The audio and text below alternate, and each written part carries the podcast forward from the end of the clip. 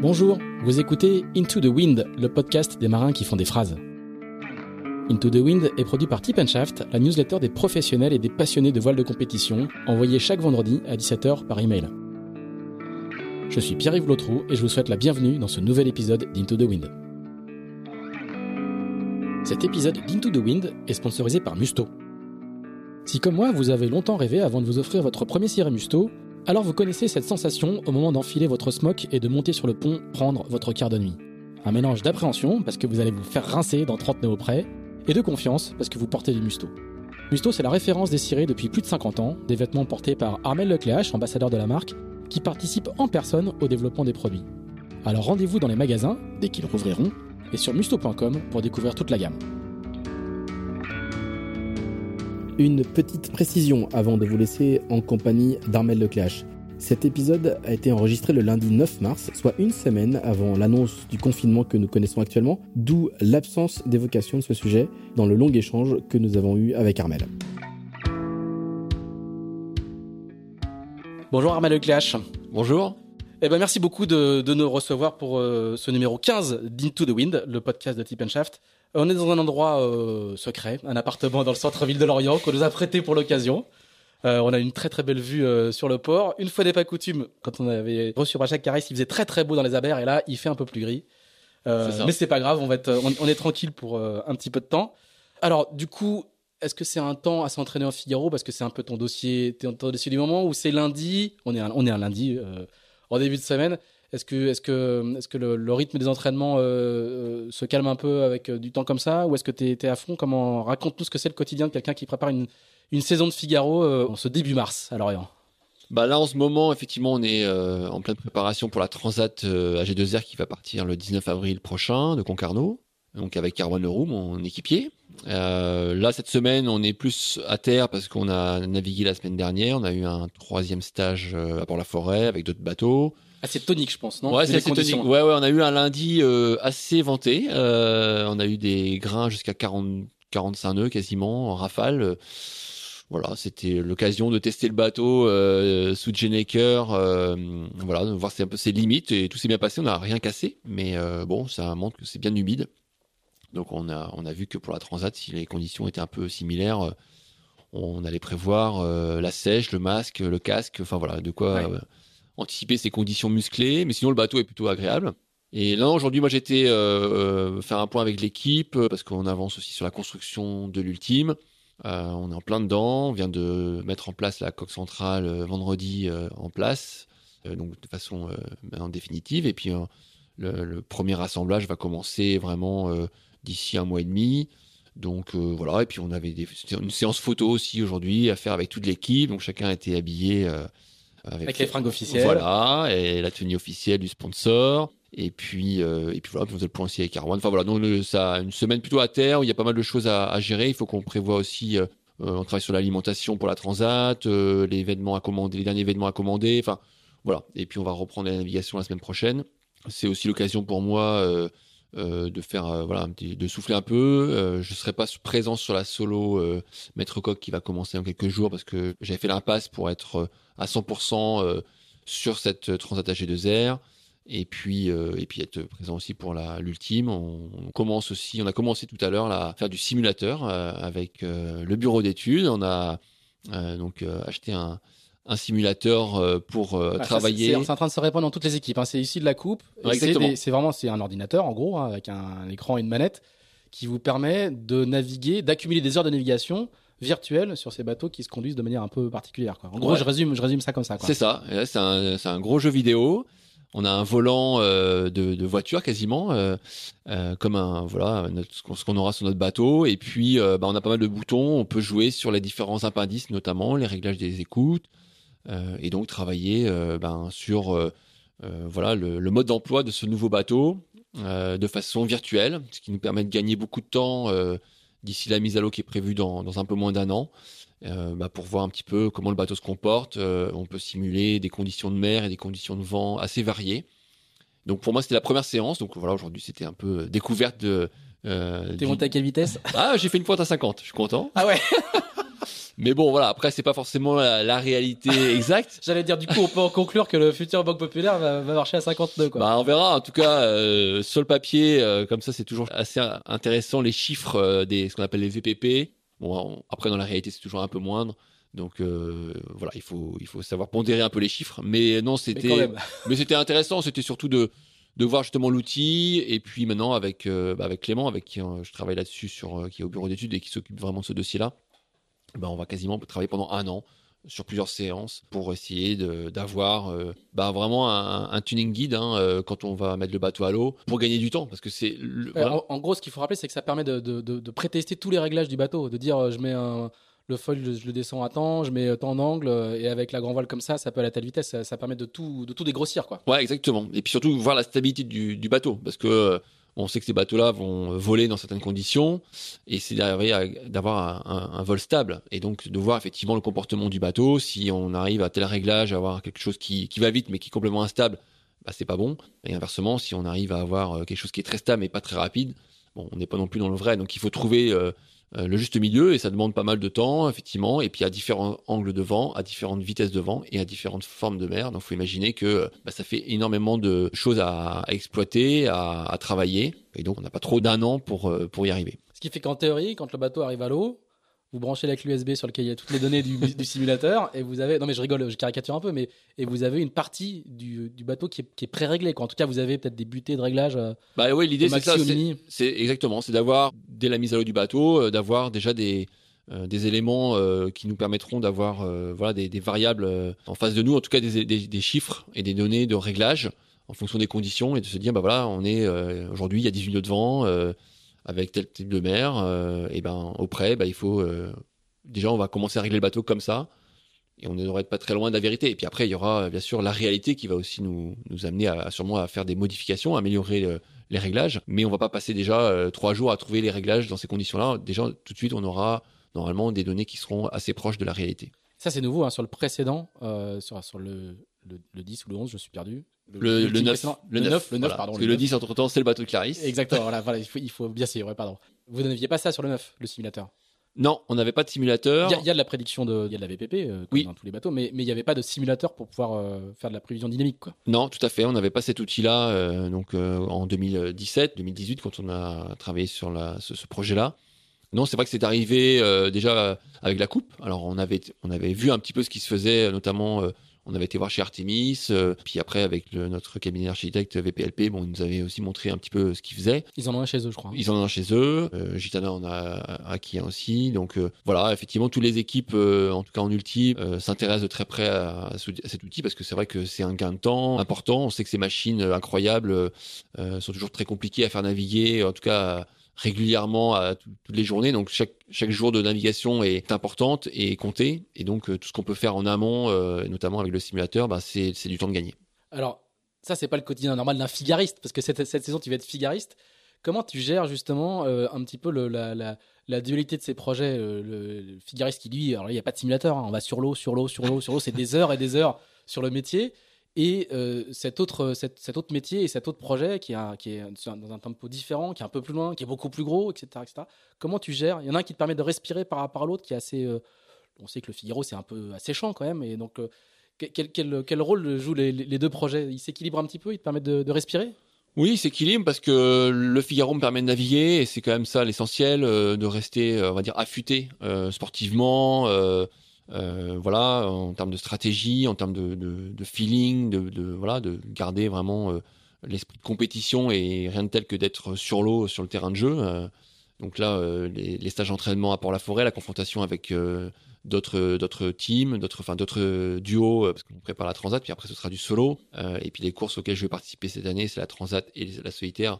Voilà, c'est ce qui se fait de mieux sur le circuit Figaro. Donc pour moi, c'était important d'être cette année sur ces épreuves-là. Donc c'est le le coup de fraîcheur sur l'eau, c'est euh, voilà, euh, c'est prendre les embruns euh, dans la figure, c'est d'aller naviguer comme on a fait là dans 35-40 nœuds en février-mars, parce que depuis qu'on a navigué, on a eu très peu de journées avec peu de vent.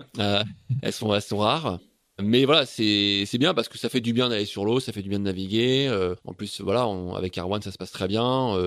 On, on avait peu navigué ensemble, donc voilà, on apprend aussi à, à se connaître et à préparer cet objectif commun.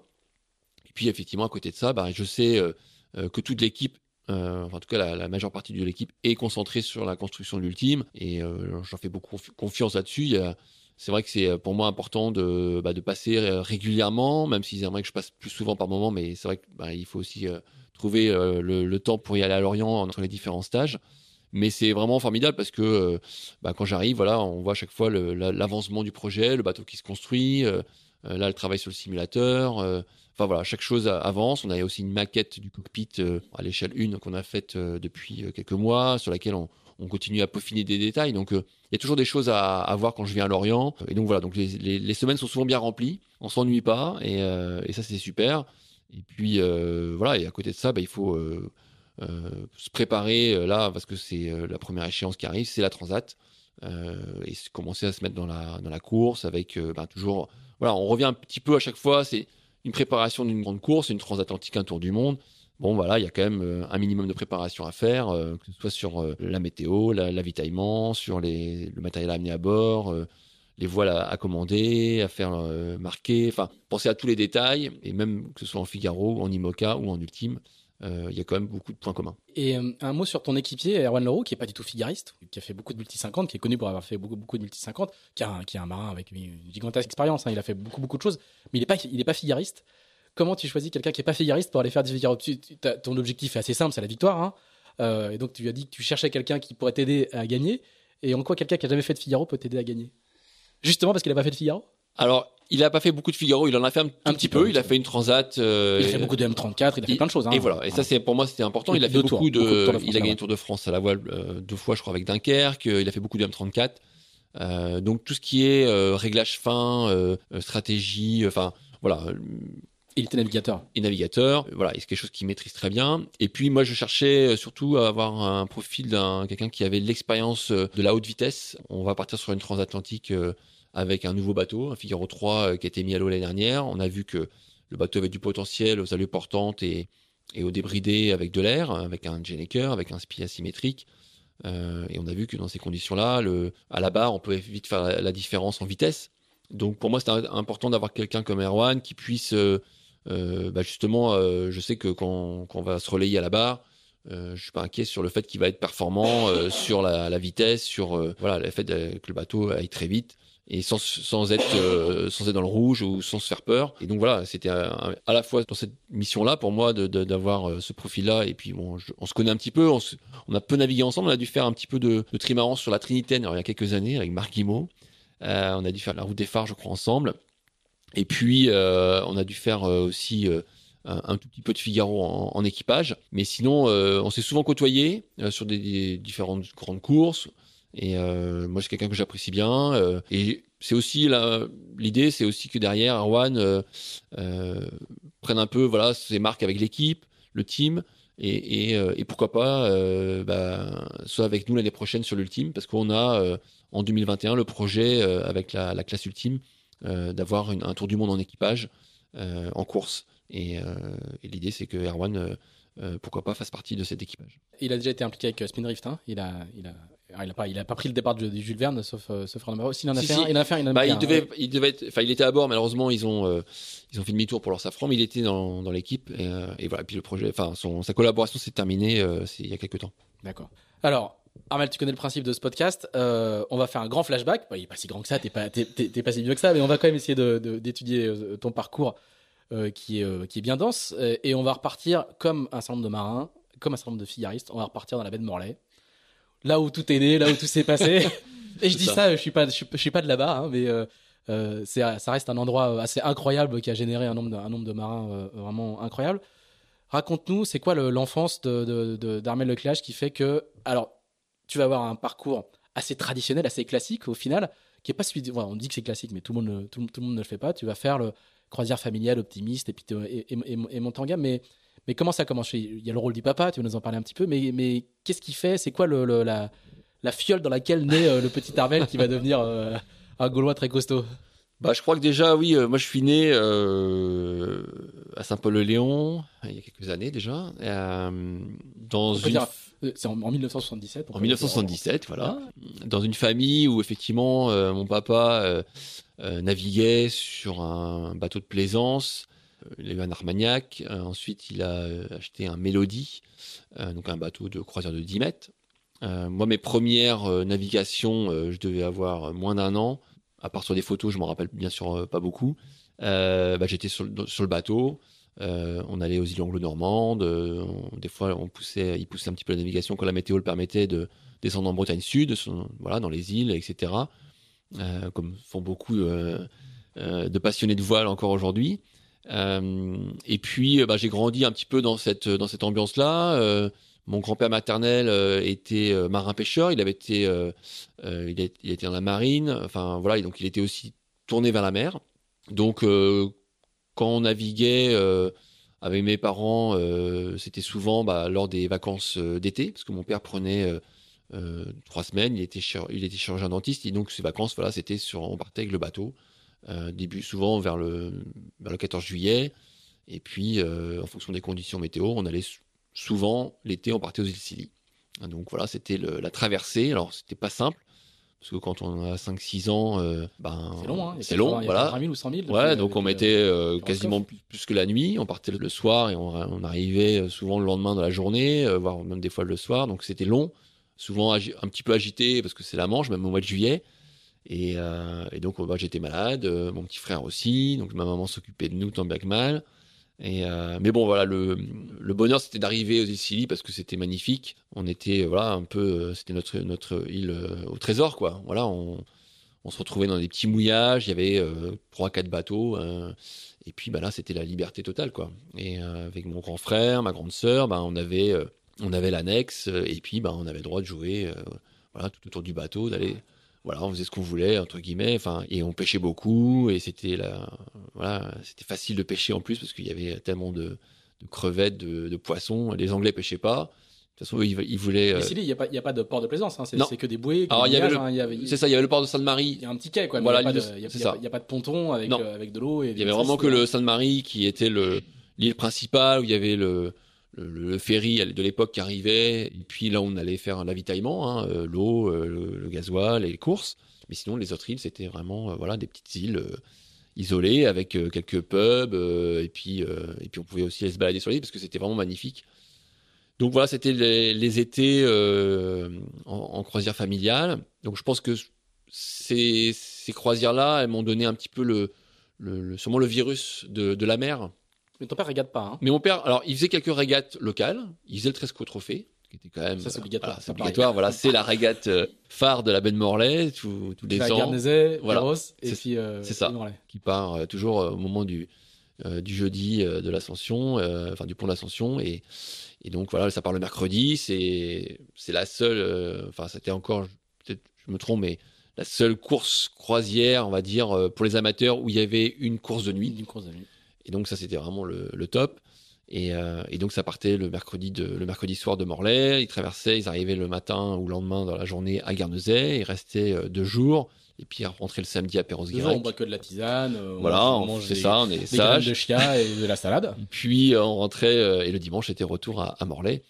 Donc c'était voilà, moi j'ai suivi au départ bah, ces courses, cette course-là en tant que fils de papa qui faisait cette régate là. Donc on allait à, on allait voir les bateaux sortir de des écluses de Morlaix. C'est toujours le spectacle, l'animation. Il y avait Yvon Quillec qui faisait l'animation. Enfin, et puis après, c'était l'arrivée des bateaux le dimanche soir, enfin après-midi. Donc, euh, c'était super sympa. Il y avait la remise des prix. Enfin, c'était une belle fête. Et euh, mais c'est vrai que surtout c'était euh, voilà c'était pas forcément un régatier c'était pas un régatier pur c'était plus le plaisir de naviguer et, d'être en mer et, de partager ça avec, sûrement avec ses enfants et puis à côté de ça ben quand on n'était pas mes parents travaillaient, bah, on allait euh, chez mes grands-parents et quand on était chez mes grands-parents maternels, on allait donc chez euh, à Loquenolé, euh, donc sur la rivière de Morlaix, où eux ils avaient une maison qui était sur le bord de la rivière, et donc bah là on passait nos journées à pêcher la crevette sur la cale, à apprendre, à essayer d'apprendre à godiller, tant bien que mal avec une grosse prame en bois, un, un avion énorme. C'était hyper dur avec du courant partout, mais c'était super. Et, et moi, mon grand frère qui était plus, qui est plus âgé, hein, qui a 7 ans plus que moi, Gaël, lui, il avait déjà commencé à naviguer euh, en optimiste. Euh, et puis après, il a eu un, un motte Europe. Euh, et lui, il avait le droit de naviguer. euh, de- pour, les, pour, les plus, pour les plus jeunes de nos, de nos auditeurs, le mode Europe, ça n'a rien à voir avec le mode d'aujourd'hui. Hein. Non, non, ah non. C'était un dériveur en bois avec un mât en bois. C'est ça, voilà. Qui était, qui était un très beau, qui était déjà un peu plus sportif, beaucoup plus sportif que l'optimiste. Ouais, bien sûr, c'était voilà, la un, un dériveur olympique pour les femmes pendant très longtemps. Tout à fait, tout à fait. C'était les- un peu l'équivalent du laser, mais un peu voilà. un peu- Mais non, mais il faut se rendre compte que y a les d'aujourd'hui, joli. quand tu leur dis motte, c'est pas à ça qu'ils pensent aujourd'hui. C'est plutôt un bateau qui vole. Donc lui, il avait le droit bah, de, de- de naviguer euh, à vue de, de mes grands-parents. Donc il avait, il avait son terrain de jeu. Et donc nous, on le regardait, euh, avec mon petit frère, on le regardait naviguer. On était un petit peu, bon, peut-être pas jaloux, mais en tout cas, voilà, on le voyait naviguer. Donc tout ça, je pense que ça a donné, un- c'est un peu mûri aussi dans la tête, euh, ce côté, voilà, cette, cette ambiance bord de mer, toujours, voilà, on avait toujours les bottes, ou, enfin, on était souvent soit sur l'eau, soit, Soit au bord. soit au bord de la mer. Et puis moi, j'ai grandi à Saint-Paul-de-Léon. J'étais, bah, comme beaucoup de copains à l'école, euh, on faisait du foot euh, parce que c'était le, le foot à Saint-Paul, c'était euh, voilà, c'était une religion. euh, Il y avait une, il y avait une super équipe de football dans les années euh, 80, même avant. Enfin, je- ça, j'ai moins de moins de, de souvenirs que certains euh, Saint-Paulitains, mais voilà, et je sais qu'ils ont joué contre le- la Saint-Etienne sur la, la Coupe de France Ah une année, enfin voilà, Coupe de France, enfin voilà, c'était euh, le foot, c'était euh, vraiment très important. Donc tout le monde jouait, enfin tous mes copains ont quasiment joué au foot.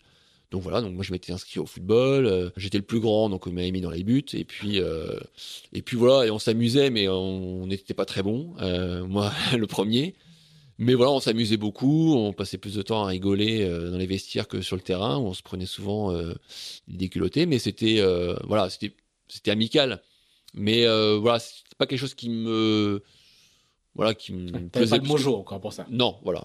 Et puis, on a eu la chance, euh, quand j'étais en l'école primaire, euh, de faire partie des premières classes euh, qui ont commencé la voile scolaire à Saint-Paul-de-Léon. Donc, moi, je devais être en CM1, ou comme CE2 ou CM1.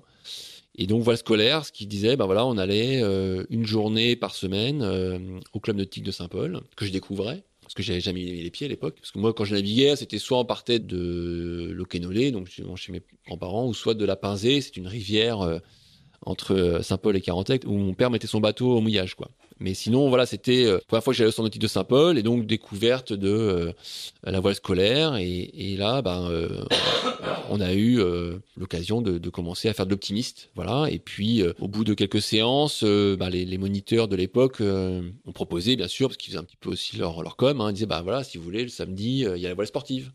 N'hésitez pas à vous inscrire, etc. Et moi, ça m'a donné envie. Et, et la deuxième année, ben euh, voilà, j'ai demandé à mes parents si on pouvait, euh, si je pouvais me- m'inscrire au club nautique de Saint-Paul. Et, et j'ai commencé comme ça euh, à faire, à en faire mon sport. Voilà. Et t'as un déclic? Tu... C'est progressif ou tu sens qu'il se passe quelque chose ou? Ben, la première année, c'est, je veux vraiment, je, je- je découvre le, ce que c'est en fait le, la voile sportive. C'est-à-dire voilà, on va sur l'eau le samedi, et puis il y a, y, a a un entraîneur, on a un, briefing. Voilà, en tout cas, il prépare une séance, euh, on a un parcours à réaliser ou des exercices, donc euh, voilà, on est un petit peu, euh, voilà. Et puis c'est, faut imaginer que, l'optimiste quand même, quand on a 7-8 ans, très vite, on se retrouve tout seul. Et finalement, ben, c'est à nous, à nous de gérer tous les problèmes. Et donc c'est, je trouve que c'est une super école de la vie, mais c'est aussi assez compliqué, assez, euh, ça peut être, euh, peut faire un peu peur. Et euh, donc voilà, moi j'étais un petit peu dépassé un petit peu au début, comme comme les autres, mais voilà, je, ça me plaît. Et puis assez vite, le l'entraîneur dit bah voilà, il y a le championnat à l'époque, c'est le championnat de Détroit, donc le championnat de bassin. Euh, il dit bah voilà, il y a, euh, si vous voulez, il y a des régates, des compétitions et et donc, euh, ceux qui veulent s'inscrire, eh ben, voilà, euh, samedi prochain, il y a une régate. Alors, la première, c'était à Carantec. Parce qu'on restait dans le bassin de la baie de Morlaix. Bon, bah, du coup, je demande à mes parents, ils disent, bah oui, euh, on t'inscrit, euh, c'est parti. Et donc, euh, je me retrouve à Carantec. euh, et là, il y a, bah là, on se retrouve, il y avait ceux de Saint-Paul, on était, je sais pas, peut-être une dizaine, même, peut-être moins. Mais là, on arrive à Carantec, et là, il y avait euh, 50, 60 gamins. Et de Loquirec, de Térénès, de Roscoff, de Carantec, enfin bref, de tous les ports du club nautique de la baie de Morlaix. Et puis c'est l'effervescence, et voilà, puis on en voit certains qui arrivent, euh, qui ont des beaux bateaux, et, puis on part sur l'eau, et puis il y a un parcours, il y a des départs. on- donc on suit un peu ce qui. À l'époque, on faisait des triangles. Alors c'était même pas triangle olympique, on faisait juste un, triangle deux tours. Donc moi, je, suis un peu le truc, le mouvement. Je dois finir, euh, voilà, deuxième moitié de flotte. Et puis le soir, il y a la remise des prix. Et avec le goûter, tout ça, c'est sympa. Et puis là, il y a la remise des prix. Et puis là, ils appellent les premiers. Et puis on voit les premiers qui montent et puis qui ont la coupe. Et puis, et puis moi, je regarde ça et je dis ah, ah ouais, quand même, ça donne envie. Donc moi, ça a été un peu euh, un déclic. Tu te, souviens de ça, de cette scène ouais, ouais, ah ouais. Je, me souviens. Je me, ouais, ça m'a. Bah, on voit qu'ils sont. Il y a de la fierté de, de, de, voir. Euh, voilà, et je sais pas, celui qui avait gagné, il avait peut-être 10 euh, ans, 11 ans, et puis il va remonter comme ça, et puis, enfin. Moi, moi, j'aimais, j'étais pas forcément un compétiteur dans l'âme, mais j'aimais bien euh, jouer et, et j'étais, j'étais pas, enfin entre guillemets, j'aimais pas perdre. Et on faisait souvent des jeux de société en famille. Et voilà, et donc j'avais, on, on était, enfin on est quatre enfants, donc euh, voilà, et quand il faut faire sa place un peu, ben on, temps, on a envie aussi de gagner euh, jeu de société, on n'a pas toujours envie de se prendre euh, être le dernier quoi. Donc c'est vrai que ça donnait envie de, ben ouais, pourquoi pas un jour de faire comme lui quoi, enfin faire comme eux. Voilà, donc la saison se poursuit et puis euh, on, voilà, on, s'entraîne ensemble, enfin on continue les entraînements. Et puis ben la saison suivante, je reste en, dans la catégorie Benjamin. Et donc première régate à Terrenaise, donc là j'avais progressé et je gagne.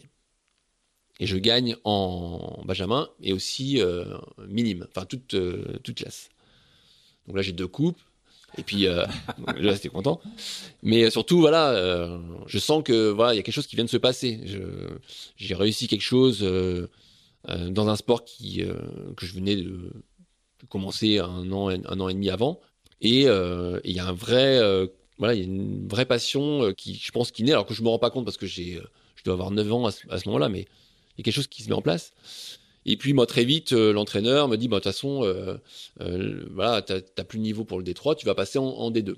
Donc régate suivante, je vais en, division 2. Et puis pareil, ça se passe très bien. Je, je crois que je, je, gagne pas, mais je dois faire deuxième Benjamin. Et, et en plus, j'avais déjà un gabarit assez grand pour mon âge. Donc il dit bah écoute, on va te passer en division 1, Benjamin. Donc là, c'était plus la même problématique pour mes parents parce que ça veut dire euh, ben, le dimanche, je sais pas aller à Carantec ou à Roscoff, va falloir aller à Loctudie, va falloir aller à Brest, va falloir aller, euh, enfin c'était tout dans le département quoi. Mes parents, j'ai eu cette chance, c'est que mes parents euh, euh, m'ont suivi et donc voilà parti pour faire la, la division 1. Donc ça, c'est pour, pour ceux qui s'imaginent pas forcément ça, c'est les voitures que vous voyez le dimanche soir euh, sur la voie express en Bretagne, avec des optis, les gros tubes en PVC dans lesquels il y a les grévents, et euh, les gamins qui dorment à l'arrière et les parents qui conduisent devant. C'est ça la vie de, de, de, parents de futurs champions. Hein. Ah bah ouais, ouais, mais je pense qu'il faut avoir, euh, enfin, c'était une vraie chance hein, d'avoir ces parents qui qui ont du temps pour ça aussi, parce que ça veut dire que le dimanche, parce que nous on est on est un petit club, c'est un peu le Lyon, enfin même toute la baie de Morlaix, c'était des petits clubs euh, comparé à Brest, qui était voilà, c'était le euh, la grosse, la grosse équipe. Madrid. Ah bah ouais, le Real Madrid. Ils arrivaient à la grosse remorque, l'entraîneur, le fourgon. Euh, nous, il fallait que nos parents s'organisent entre eux pour la logistique du week-end, que quelqu'un ait une voiture pour tracter la remorque. Enfin voilà, et puis on n'avait pas les mêmes moyens, donc voilà, c'était c'était pas voilà, mais c'était ouais, c'était super. Et, et, euh, et, donc, première régate de, de, Division 1, effectivement, euh, je, alors je sais plus où c'était. Euh, je crois que c'était à, à Crozon. Euh, bah, on arrive et là, bah, là, c'est. Là, on a l'élite de la de l'optimiste en, en, Finistère. Mais faut faut savoir qu'à l'époque, le Finistère, c'était le, le, must, c'était le, le, must en, en, en, dériveur, en tout cas en optimiste, voire presque 420. Et donc, ben voilà, et à cette époque-là, moi, je, je, je, côtoie sur le parking les stars de l'époque, c'était les Gilles Lamaé, les Morgan Rioux, euh, euh, les Liane Eliès, euh, que je connaissais pas. Mais moi, j'arrivais de Saint-Paul-le-Léon. Et, et, puis à l'époque, bon, à 2, 3 ans, 3, 4 ans d'écart, bon, c'était, on, on jouait pas dans la même catégorie. À cet âge-là, c'est beaucoup, ouais. Voilà. Donc c'était, c'était, c'était le début, finalement, pour moi, de, du haut niveau. Voilà. Et donc j'ai commencé comme ça la, la, la vraie compétition. et on a eu une chance parce que effectivement le Finistère était euh, il y avait beaucoup de clubs qui faisaient du du, dériveur, de l'optimiste. Il y avait vraiment beaucoup beaucoup de ça, poussait beaucoup derrière. Et on a eu la chance euh, d'avoir un, partenaire. À l'époque c'était le Rail Super euh, qui a, sponsorisé cette équipe du Finistère pour pouvoir les aider à aller faire des régates nationales internationales et moi, je me suis assez vite retrouvé dans cette équipe du Finistère, en Benjamin. Je crois que la première année où je fais la division 1, euh, je suis sélectionné pour partir faire un, national au Cap d'Agde. Là, on parle plus du Finistère, on part euh, en Méditerranée. Et euh, on nous dit, bah voilà, les optimistes, eh ben, ils vont être chargés à Brest, et donc on va les mettre dans un semi-remorque. Rallye super. Et donc nous voilà arrivés à Brest hein, le matin avec les. Donc on se retrouve tous sur le parking. Là, on voit le semi-remorque arriver, on met tous les, bateaux là-dedans, et, c'est parti. Et puis nous, on fait la route en, voiture, en camion, enfin chacun se, débrouillait. Et nous voilà, retrouver, nous arriver à Cap d'Agde, euh, l'armada finistérienne qui arrive. euh, alors là, sur le parking, ça faisait un peu, euh, ça impressionnait les autres, bien sûr, parce que bah, là, on s'est retrouvé avec bah, tous les meilleurs de France. hein. et là, pour le coup, il y avait les Méditerranéens, il y avait euh, tous ceux de la façade atlantique, les, les gens du Nord, euh, et, Les puis, lacs, des et puis Alpes, tous ceux des euh, Alpes, des- ouais. des, des lacs qui étaient, très très bons qui était très très bon. Voilà. Et, et nous voilà partis dans, dans, dans, dans tous ces championnats qui, bah, pendant voilà 3, 4, 5 ans, je crois que j'ai dû faire ça. Je suis passé assez vite en minime, parce que bon, j'étais assez grand et, et enfin, pardon, je suis passé en minime et après j'ai fait une année de moins parce que j'étais trop grand, mon gabarit était devenu un peu difficile, dans les, notamment dans les airs un peu faibles. Mais c'est vrai que voilà, j'ai j'ai beaucoup navigué en optimiste. Alors j'ai jamais été euh, au top du, classement, j'ai jamais gagné un championnat de France, j'ai jamais été sélectionné en, équipe en équipe de France pour aller au championnat d'Europe ni au championnat du monde. Une des choses que j'ai que j'aurais aimé mais j'ai pas réussi. Je me suis pas retrouvé pas très loin une année euh, la dernière année je crois pour le championnat d'Europe. Mais euh, bon voilà, euh, j'étais pas assez polyvalent et dès que le vent euh, tombait en dessous de que c'était 20 mou, tu souffrais. ouais. Dès que le vent tombait en dessous de 15-2, c'était difficile. Et, et voilà. Et donc, je suis passé après en 420. Alors du coup, tu vas effectivement faire cette filière-là. À partir de quel moment tu sors des, des, des rails entre guillemets qui font qu'on fait 4-20, 4-7, euh, euh, vol olympique, peut-être préparation olympique? Et à partir de quel moment tu bifurques pour aller plutôt vers le classe 8 Je sais que tu en as fait. Je t'ai croisé. euh, euh, J'étais un peu plus vieux que toi, mais je t'ai croisé en classe 8. Euh, À quel moment se fait la bifurcation? Ben, en fait, après le, ma dernière année 420, je crois que je suis en année euh, de terminale. Donc, euh, pour mes, pour mes parents et surtout pour ma maman, c'était, voilà, d'abord passe ton bac, Voilà. tes études, Classique. voilà, normal. Euh, la voile, si tu peux y aller, tu peux faire autant de, de régates et de, et de bateaux que tu veux, mais il faut que, faut que ça suive les études. Donc ça, c'était le marché qui était euh, bien clair. Et euh, l'année du bac, voilà, moi, C'est-à-dire quand même que ça prenait déjà tellement de place qu'il fallait faire un marché. Quoi. Ah bah euh, moi j'étais euh, tous les week-ends j'étais sur l'eau. Euh, les entraînements c'était le mercredi. Et donc finalement les semaines avaient passé très vite. Et après on partait euh, chaque vacances scolaires, bah, il y avait souvent un national ou un, ch- ou un championnat quelque part. C'est déjà une vie entièrement dédiée Ouais. à ça. Quoi. Alors mon petit frère a suivi parce que mon petit frère a, a deux ans de plus- euh, moins que moi et lui a suivi derrière. Il a encrié. Et donc mon père a vendu son bateau. Et puis en fait mon père au lieu de faire de la croisière euh, l'été, Il, et a bah la, il a fait la logistique. il prenait sa voiture et puis c'est parti et nos, nos vacances c'était plus sur le bateau familial c'était euh, dans les campings Ouais. euh, pour accompagner moi et mon petit frère sur les, les nationaux et, et les régates de petits listins ouais non mais c'était mais je crois qu'ils ont aimé ça aussi parce que finalement on a rencontré beaucoup de gens déjà en bas de Morlaix il y avait euh, une effervescence parce qu'on était obligé d'être solidaires entre nous parce qu'on comme je disais on était des petits clubs donc il y avait beaucoup de euh, soutien et puis aussi de- d'organisation, de, logistique pour que voilà on y arrive tous. Et après on se retrouvait finalement sur des lieux euh, qu'on connaissait pas. On avait été, à- on a fait des nationaux euh, dans le nord de la France. On est allé dans les dans les lacs, dans les Alpes, euh, En fait, t'as à voyagé, quoi. Biscarrosse. Vous avez voyagé, Ouais, on a voyagé. monde. Exactement. Donc eux, bah finalement, ils, ils- je pense qu'ils discutaient. Mon père, il avait, un- il avait acheté un petit Zodiac pour nous suivre un peu sur l'eau aussi. Et puis, bah le soir, c'était, euh, voilà, c'était barbecue, euh, apéro euh, pour les grands. Et puis, bah nous, on était, euh, on, on discutait de notre régate. Et puis, et puis le lendemain, on partait sur l'eau, quoi. Et ton père va s'impliquer après dans la vie des clubs, la vie fédérale, parce qu'on le croise encore aujourd'hui, on le on croise à terre avec son blouson, son blouson de la Fédération française de voile. Il a, il a été, Ouais, bah, il a été arbitre ou il est encore comité de course. Bah, je crois qu'il est venu finalement à la compétition euh, du fait que moi et enfin mon petit frère, on, on s'y soit mis quoi. Et, euh, et c'est vrai que quand il est parti en retraite, il y a déjà 15 ans, et ben il s'est lancé dans, dans l'accompagnement des clubs au départ, parce qu'il a été dans la vie de club de Saint-Paul-Léon, il a été président pendant pas mal d'années, et puis il, a- il s'est- et puis il s'est formé pour être comité de course. Et ça, ça lui a plu. Euh, il a même été président du comité de course du Tresco.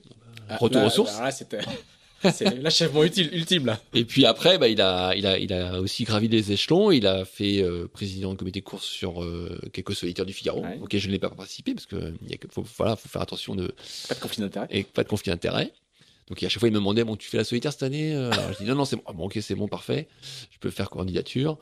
Et puis euh, voilà, il a fait quelques belles belles courses aussi. Et puis bon, alors, depuis il a un petit peu voilà, euh, on va dire réduit la voilure parce que l'âge faisant, mais euh, mais il a encore quelques belles courses. Et On, le croise, on le croise souvent sur les. Sur les Et puis- et figure. puis, il Jean- nous- Jean-Gabriel Leclerc. et puis il nous il, il nous suit très près, il me suit très près, ouais, bien sûr. Alors du coup, donc je, je reviens à ma question initiale. Pardon, c'était à quel moment se fait la, la bifurcation vers le, du coup vers le l'habitable comme on dit à la Fédération française de voile et et et- et plus?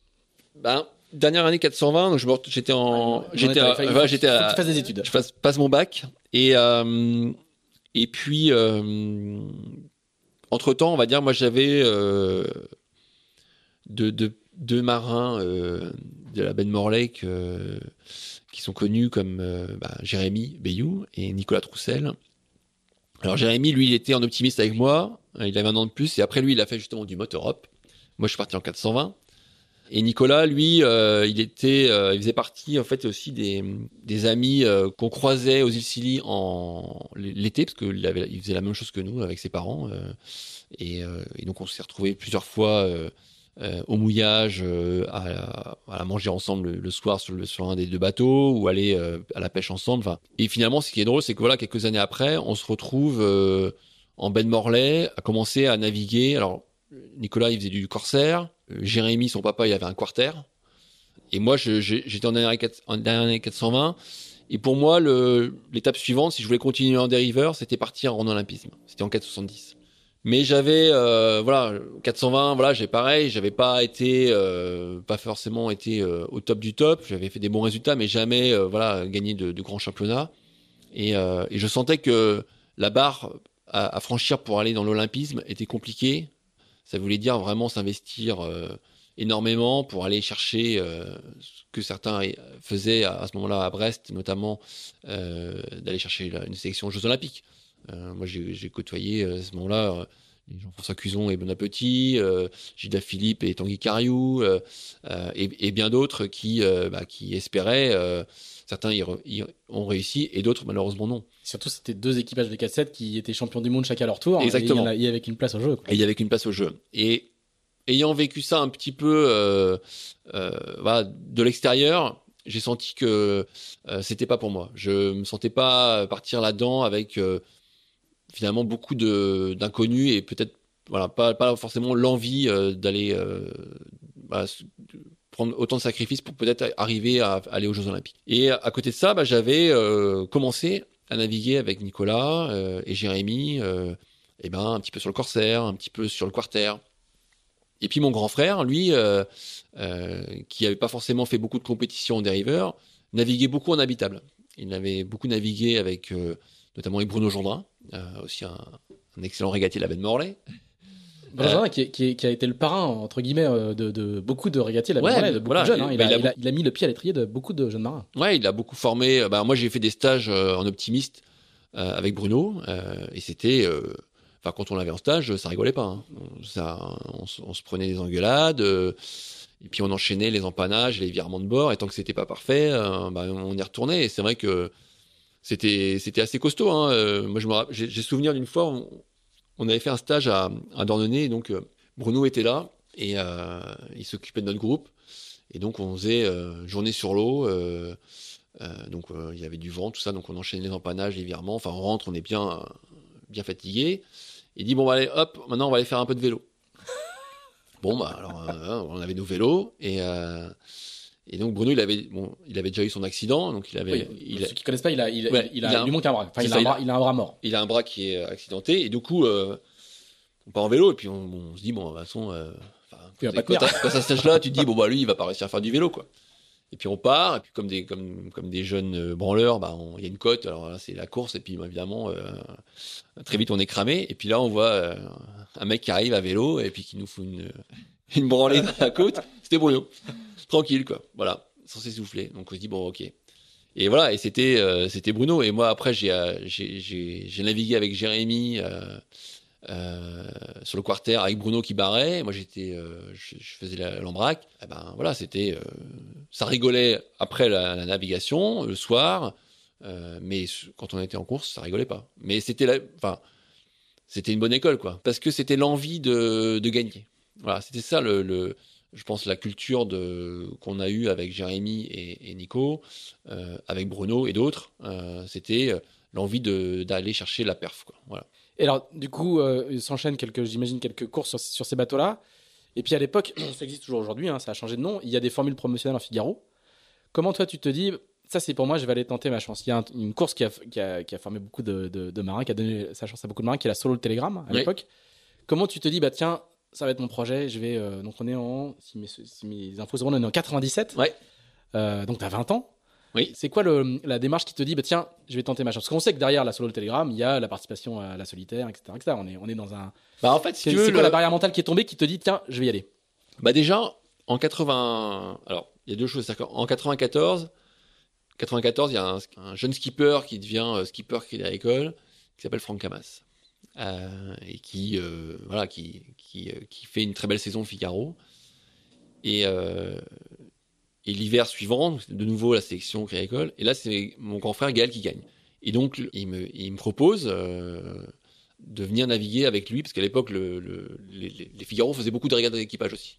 Il dit, bon, on va aller faire le Speed West Il France, y a un national équipage qui est très couru. le national, le- l'Obélix Trophy, euh, la Transmanche, euh, enfin bref, voilà. Et donc euh, me voilà embarqué sur le Figaro.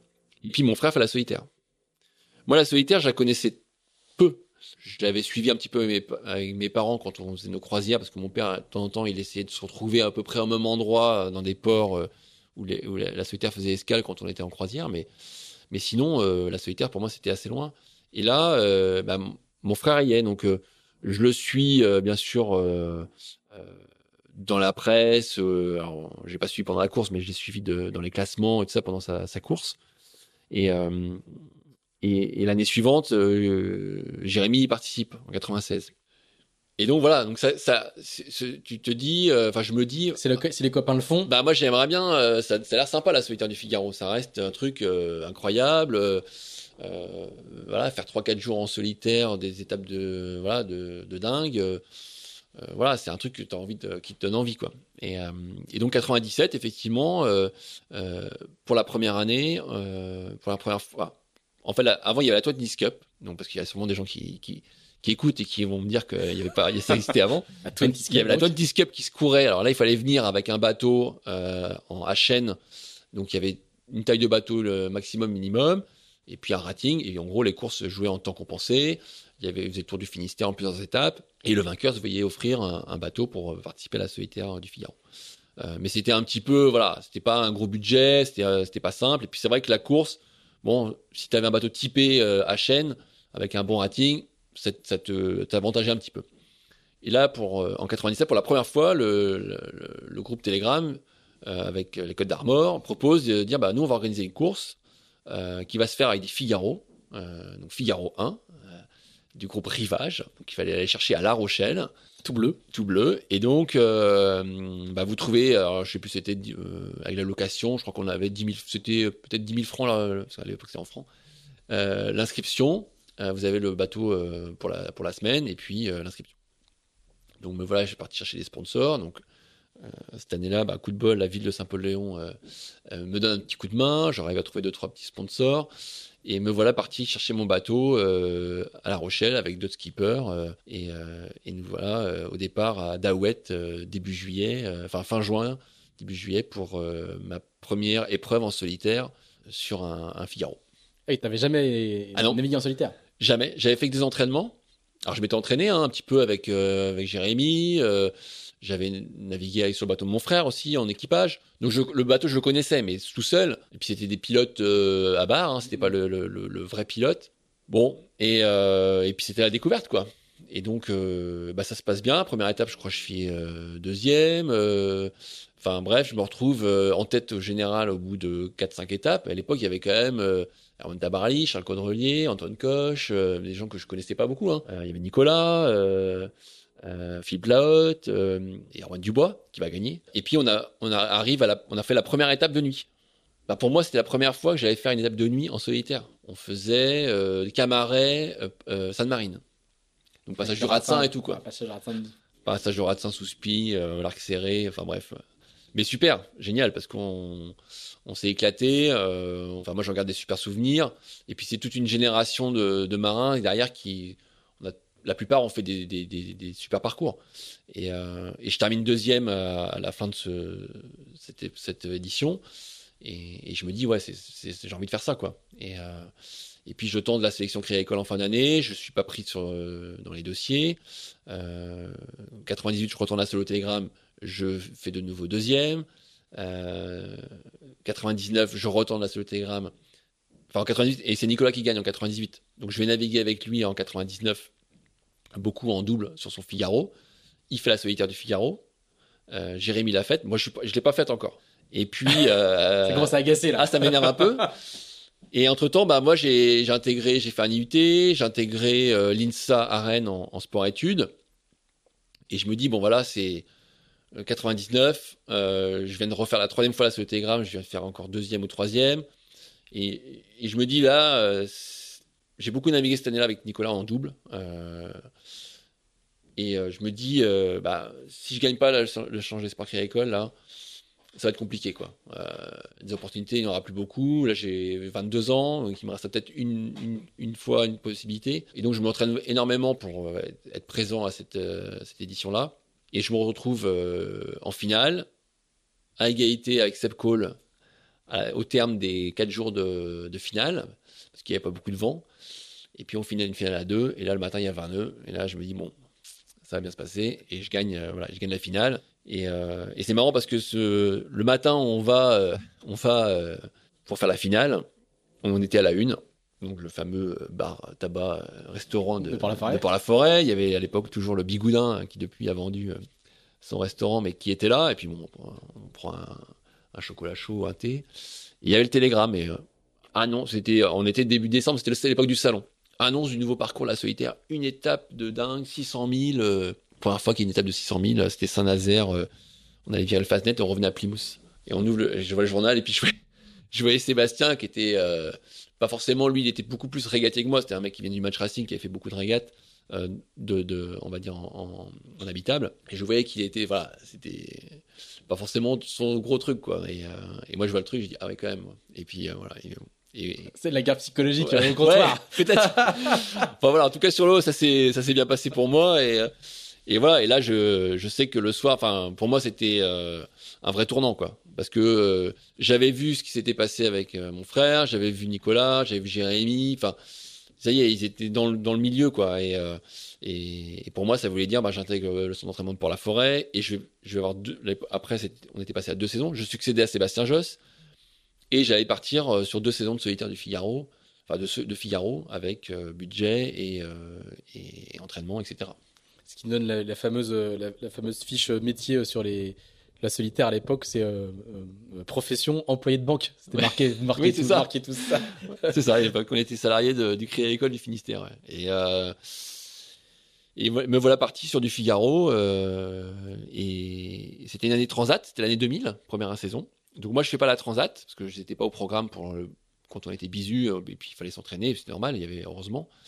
Donc moi, je fais le Spi West France, l'Obélix, la Transmanche. Alors comme on n'était pas très nombreux, bah, du coup on, ça se passe bien, on gagne pas mal de courses euh, en équipage. Et me voilà au départ de la solitaire, euh, donc euh, au mois d'août, parce qu'à l'époque c'était en mois d'août. départ d'Arcachon pour ma première solitaire du Figaro, avec à l'époque il y avait Philippe Poupon et, et, et autres consorts, Star, Florence C'est une course sérieuse à l'époque. C'était une course très sérieuse. et donc solitaire du Figaro, voilà Arcachon.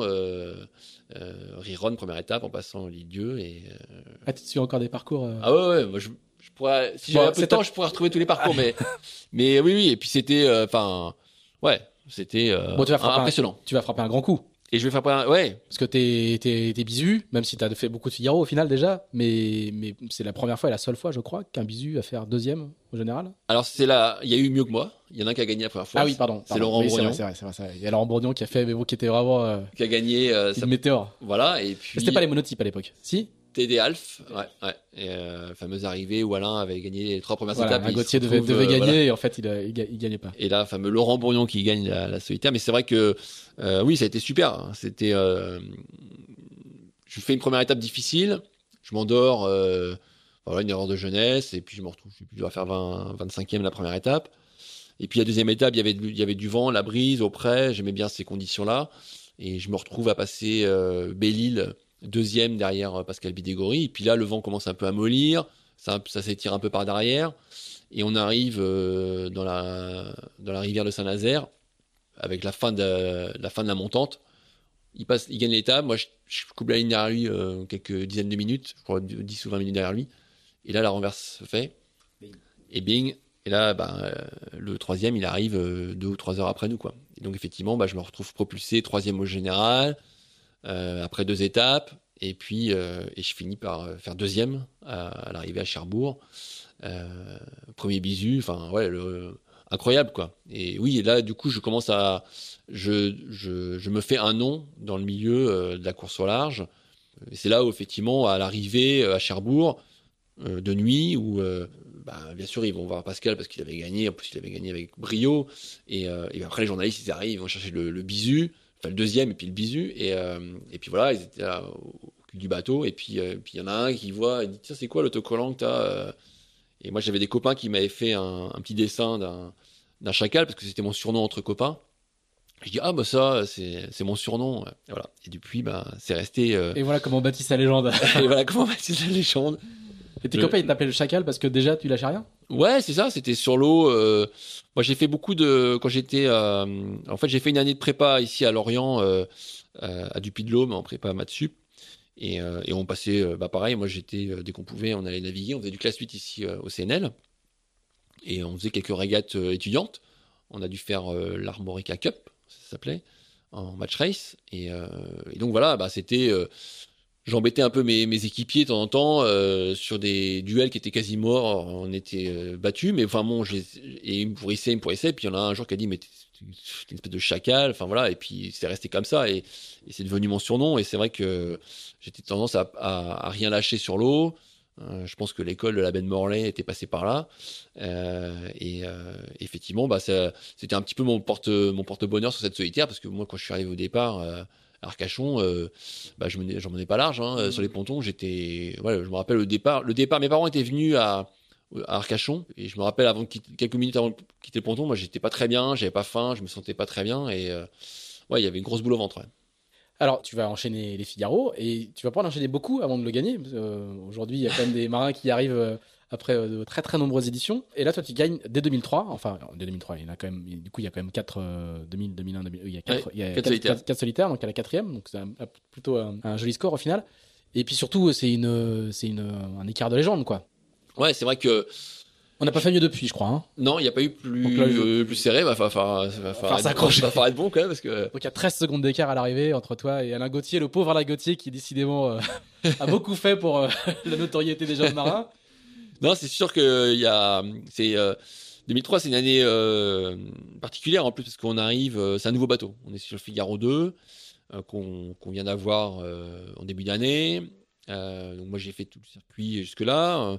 donc on a fait la, à l'époque il y avait la Generali en Méditerranée et nous voilà au départ la solitaire. Moi j'avais fait deux éditions entre temps un peu compliquées. deuxième année 2000 avec le avec le Créa École un résultat moyen, je fais 15e. Euh, et l'année suivante, euh, j'avais pas de sponsor, enfin un sponsor au dernier moment, un peu à l'arrache. Mais, euh, mais je fais comme la solitaire, mais pas très bien au final.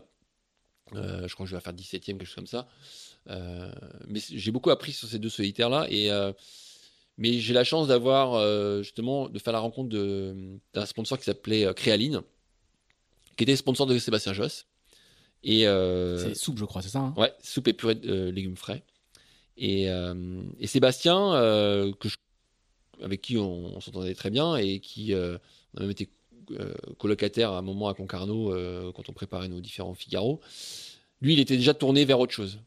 Et, et en 2002, il avait déjà l'envie d'être au départ du Vendée Globe 2004. Et, et en, en courant d'année 2002, il signe avec son sponsor de l'époque VMI, pour faire le, le Vendée Globe 2004. Il faut savoir en fait que ce qui s'est passé sur le Vendée, c'est qu'on a eu, euh, il y a eu plusieurs éditions, et en 2000, pour la première fois, il y a eu deux coureurs de Port-la-Forêt qui l'ont fait. Michel Desjoyaux et Roland Jourdain. Et je pense que ça, ça a commencé à créer un petit peu d'effervescence, d'émulation dans ce petit bassin de pour la forêt. Et en 2004, il y a eu Sébastien, Vincent, Ryu et d'autres qui ont voulu y participer. Et, donc, Sébastien, il parle là-dessus et il, dit, il annonce à son, son, sponsor bah, je, je, vais arrêter avec vous. Bon, très bien, pas de souci. et moi, il m'avait fait un petit coup de main en 2002 pour la solitaire. Il m'a dit bah, écoute, on, va t'aider à, faire, à boucler ton budget. Et ils me disent, ben, à ce moment-là, ils me disent, bah, écoute, l'année prochaine, nous, on a envie de continuer sur le Figaro. Euh, si ça t'intéresse, euh, on veut bien t'accompagner. Je dis bah super, moi asseyez-vous. je suis très content. Euh, et donc nous voilà partis sur une saison Figaro et donc la solitaire effectivement au mois d'août où, d'anciens vainqueurs reviennent. Au bateau. Comme Alain Gauthier, Michel Desjoyaux, Loïc Perron, Lionel Péan, Marc Arcelin. Et, et, nous voilà sur une édition voilà particulière parce qu'on est avec des bateaux qu'on n'a pas encore très très bien en main. Et, euh, et puis c'est l'année la canicule, 2003. Donc très peu de vent. Donc c'est assez, euh, voilà, des étapes un peu tordues.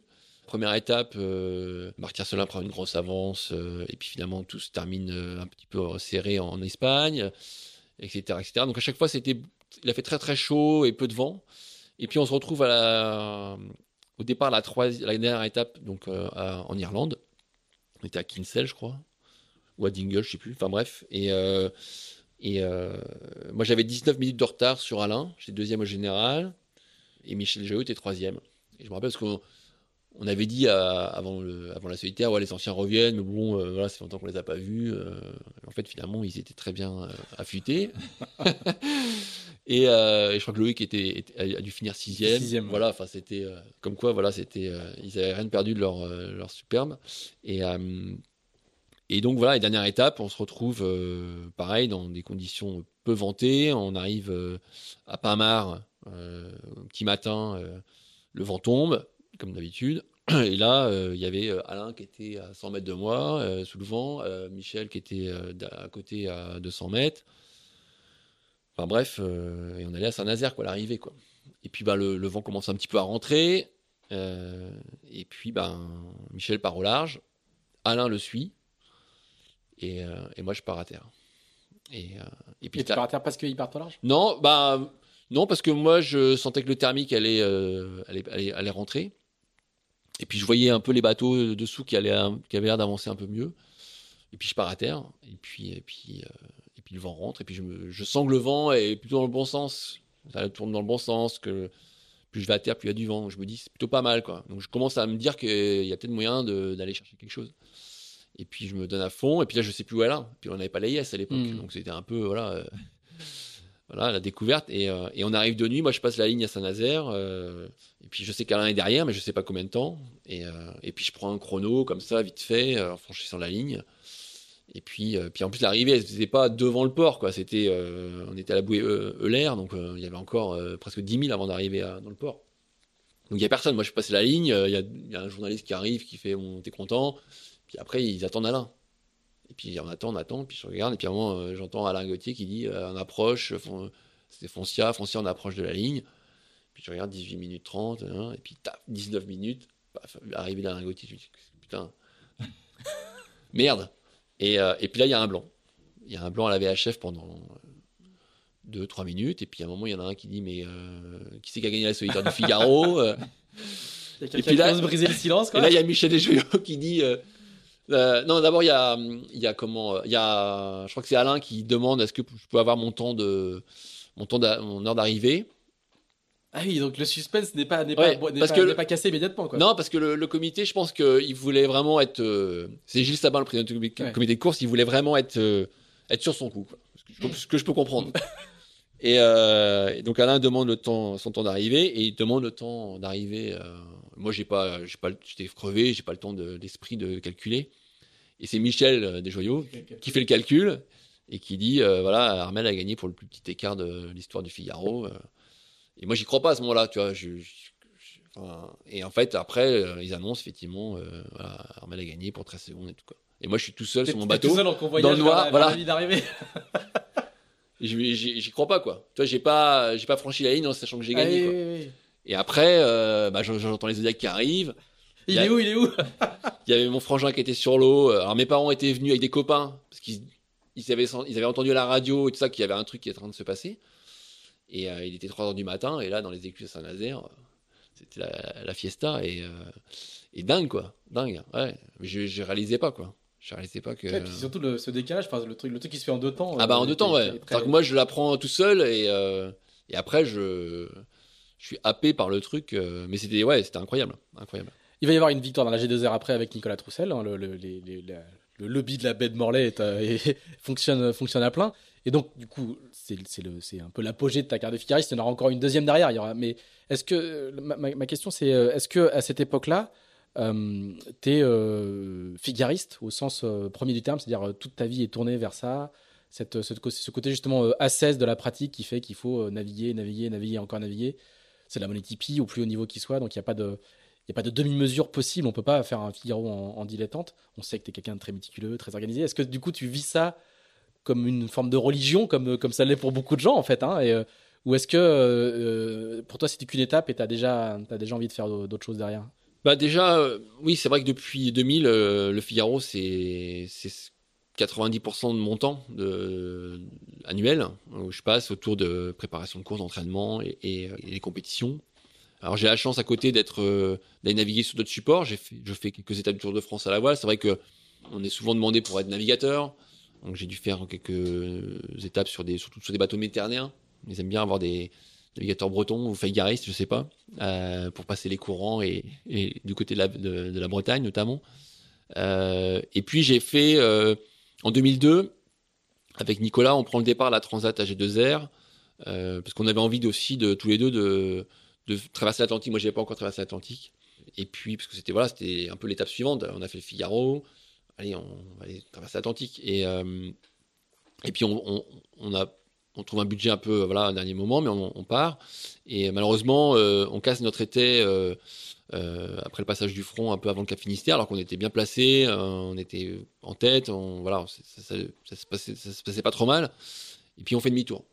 On rentre en Bretagne, voilà, c'était dur. Et en arrivant, euh, quelques jours après, il y a Marc Guimau qui me contacte en me disant bah tiens, euh, euh cherche du monde pour naviguer sur euh, la Trinitaine. Est-ce que ça t'intéresse? Et euh, voilà, donc j'ai commencé à faire un peu d'orma à ce moment-là, et, et ça a été super parce que bah, c'était pour moi c'était des bateaux sur lesquels j'avais jamais navigué. Je, suivais ça bien sûr avec des, grands yeux, mais j'ai commencé à faire de l'orma. Et puis en 2004 en fait, après ma victoire à la solitaire, enfin, enfin même en fin 2003, euh, Alain m'appelle et il me dit euh, T'es au salon, euh, euh est-ce qu'on peut se voir? Je dis Bah oui, bien sûr.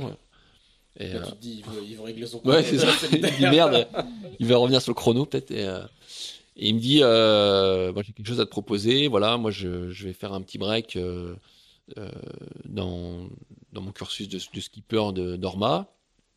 Et, euh, et j'ai proposé à mon partenaire, euh, donc c'était Foncia, euh, trois profils différents pour me remplacer à la barre du, du bateau. voilà, il y a un skipper d'expérience, il y a une femme euh, talentueuse, donc c'était une nature, et puis et un jeune qui monte, et c'est toi. j'étais ah bon, j'étais un peu voilà surpris, euh, agréablement surpris, surtout que je, il n'avait pas de rancune par rapport à la solitaire. Beau joueur le gars. Ouais. Et puis euh, je dis, euh, bah, il me dit bah qu'est-ce que t'en penses? Je dis bah euh, je laisse-moi un petit peu de temps pour réfléchir quand même parce que c'est euh, voilà c'est impressionnant et et et puis bah, il me dit bah pas de problème, tu me donnes ta réponse et et puis bon je lui je réponds quelques jours après, je dis bah ouais ça m'intéresse. Sachant que voilà, c'était pas sûr que je sois prise. Il y avait après c'était au sponsor de choisir. De choisir. Et puis on est en préparation. Euh, moi, je me retrouve après ma saison 2003 où malheureusement Créaline, euh, l'entreprise est vendue. J'ai plus de sponsors. Et avec Nicolas, on... moi j'ai acheté un Figaro 3 euh, du coup. Parce que là, deux, deux. deux parce qu'en en 2003, j'avais, on avait loué un bateau avec Créaline, mais moi j'avais envie d'acheter un bateau. et avec la prime de la solitaire, bah, j'arrive à, mettre un emprunt en, place et, et d'acheter mon propre bateau. C'est mon outil de travail et avec lequel euh, bah, j'attaque la saison 2004, mais sans sponsor, coque blanche. Et, euh, et, avec Nicolas, on se prépare à la Transat jusqu'au dernier moment. Euh, on trouve un sponsor 15 jours avant le départ, et, et, on part tous les deux. Et je crois que c'était alors c'était à Lorient le départ. Départ est retardé de quelques jours parce que la météo était très mauvaise. Donc ils décident de plus faire d'escale à Madère. Ils disent bon bah vous allez virer Madère, mais euh, vous arrêtez pas, vous allez jusqu'à Saint-Barth. Et je crois que trois, quatre jours avant le départ, Alain me rappelle. Il me dit euh, t'es à Lorient là? Je dis oui oui. Euh, Tu peux passer au hangar. Et il me dit bah c'est toi qui as été choisi. Et je dis ah bon Euh, et euh, parce que entre temps moi j'avais pas de nouvelles.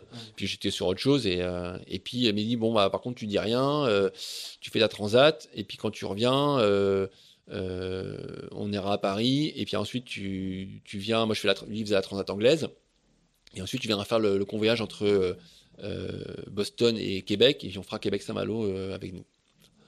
Ok bon et donc du coup j'ai pas le droit de dire à Nico. Ah oui. Et donc on part et on fait notre course et puis on gagne. Incroyable. On gagne, on arrive tous les deux euh, là, le 11 mai. Enfin, on arrive bien sûr, tous, les, bien c'est- sûr tous les deux, mais on est tous les deux nés le même jour, Le même jour, ouais. le 11 mai. Donc c'était enfin un de mes meilleurs souvenirs de, de, de régate. Euh, et j'ai j'ai le droit de rien dire quoi.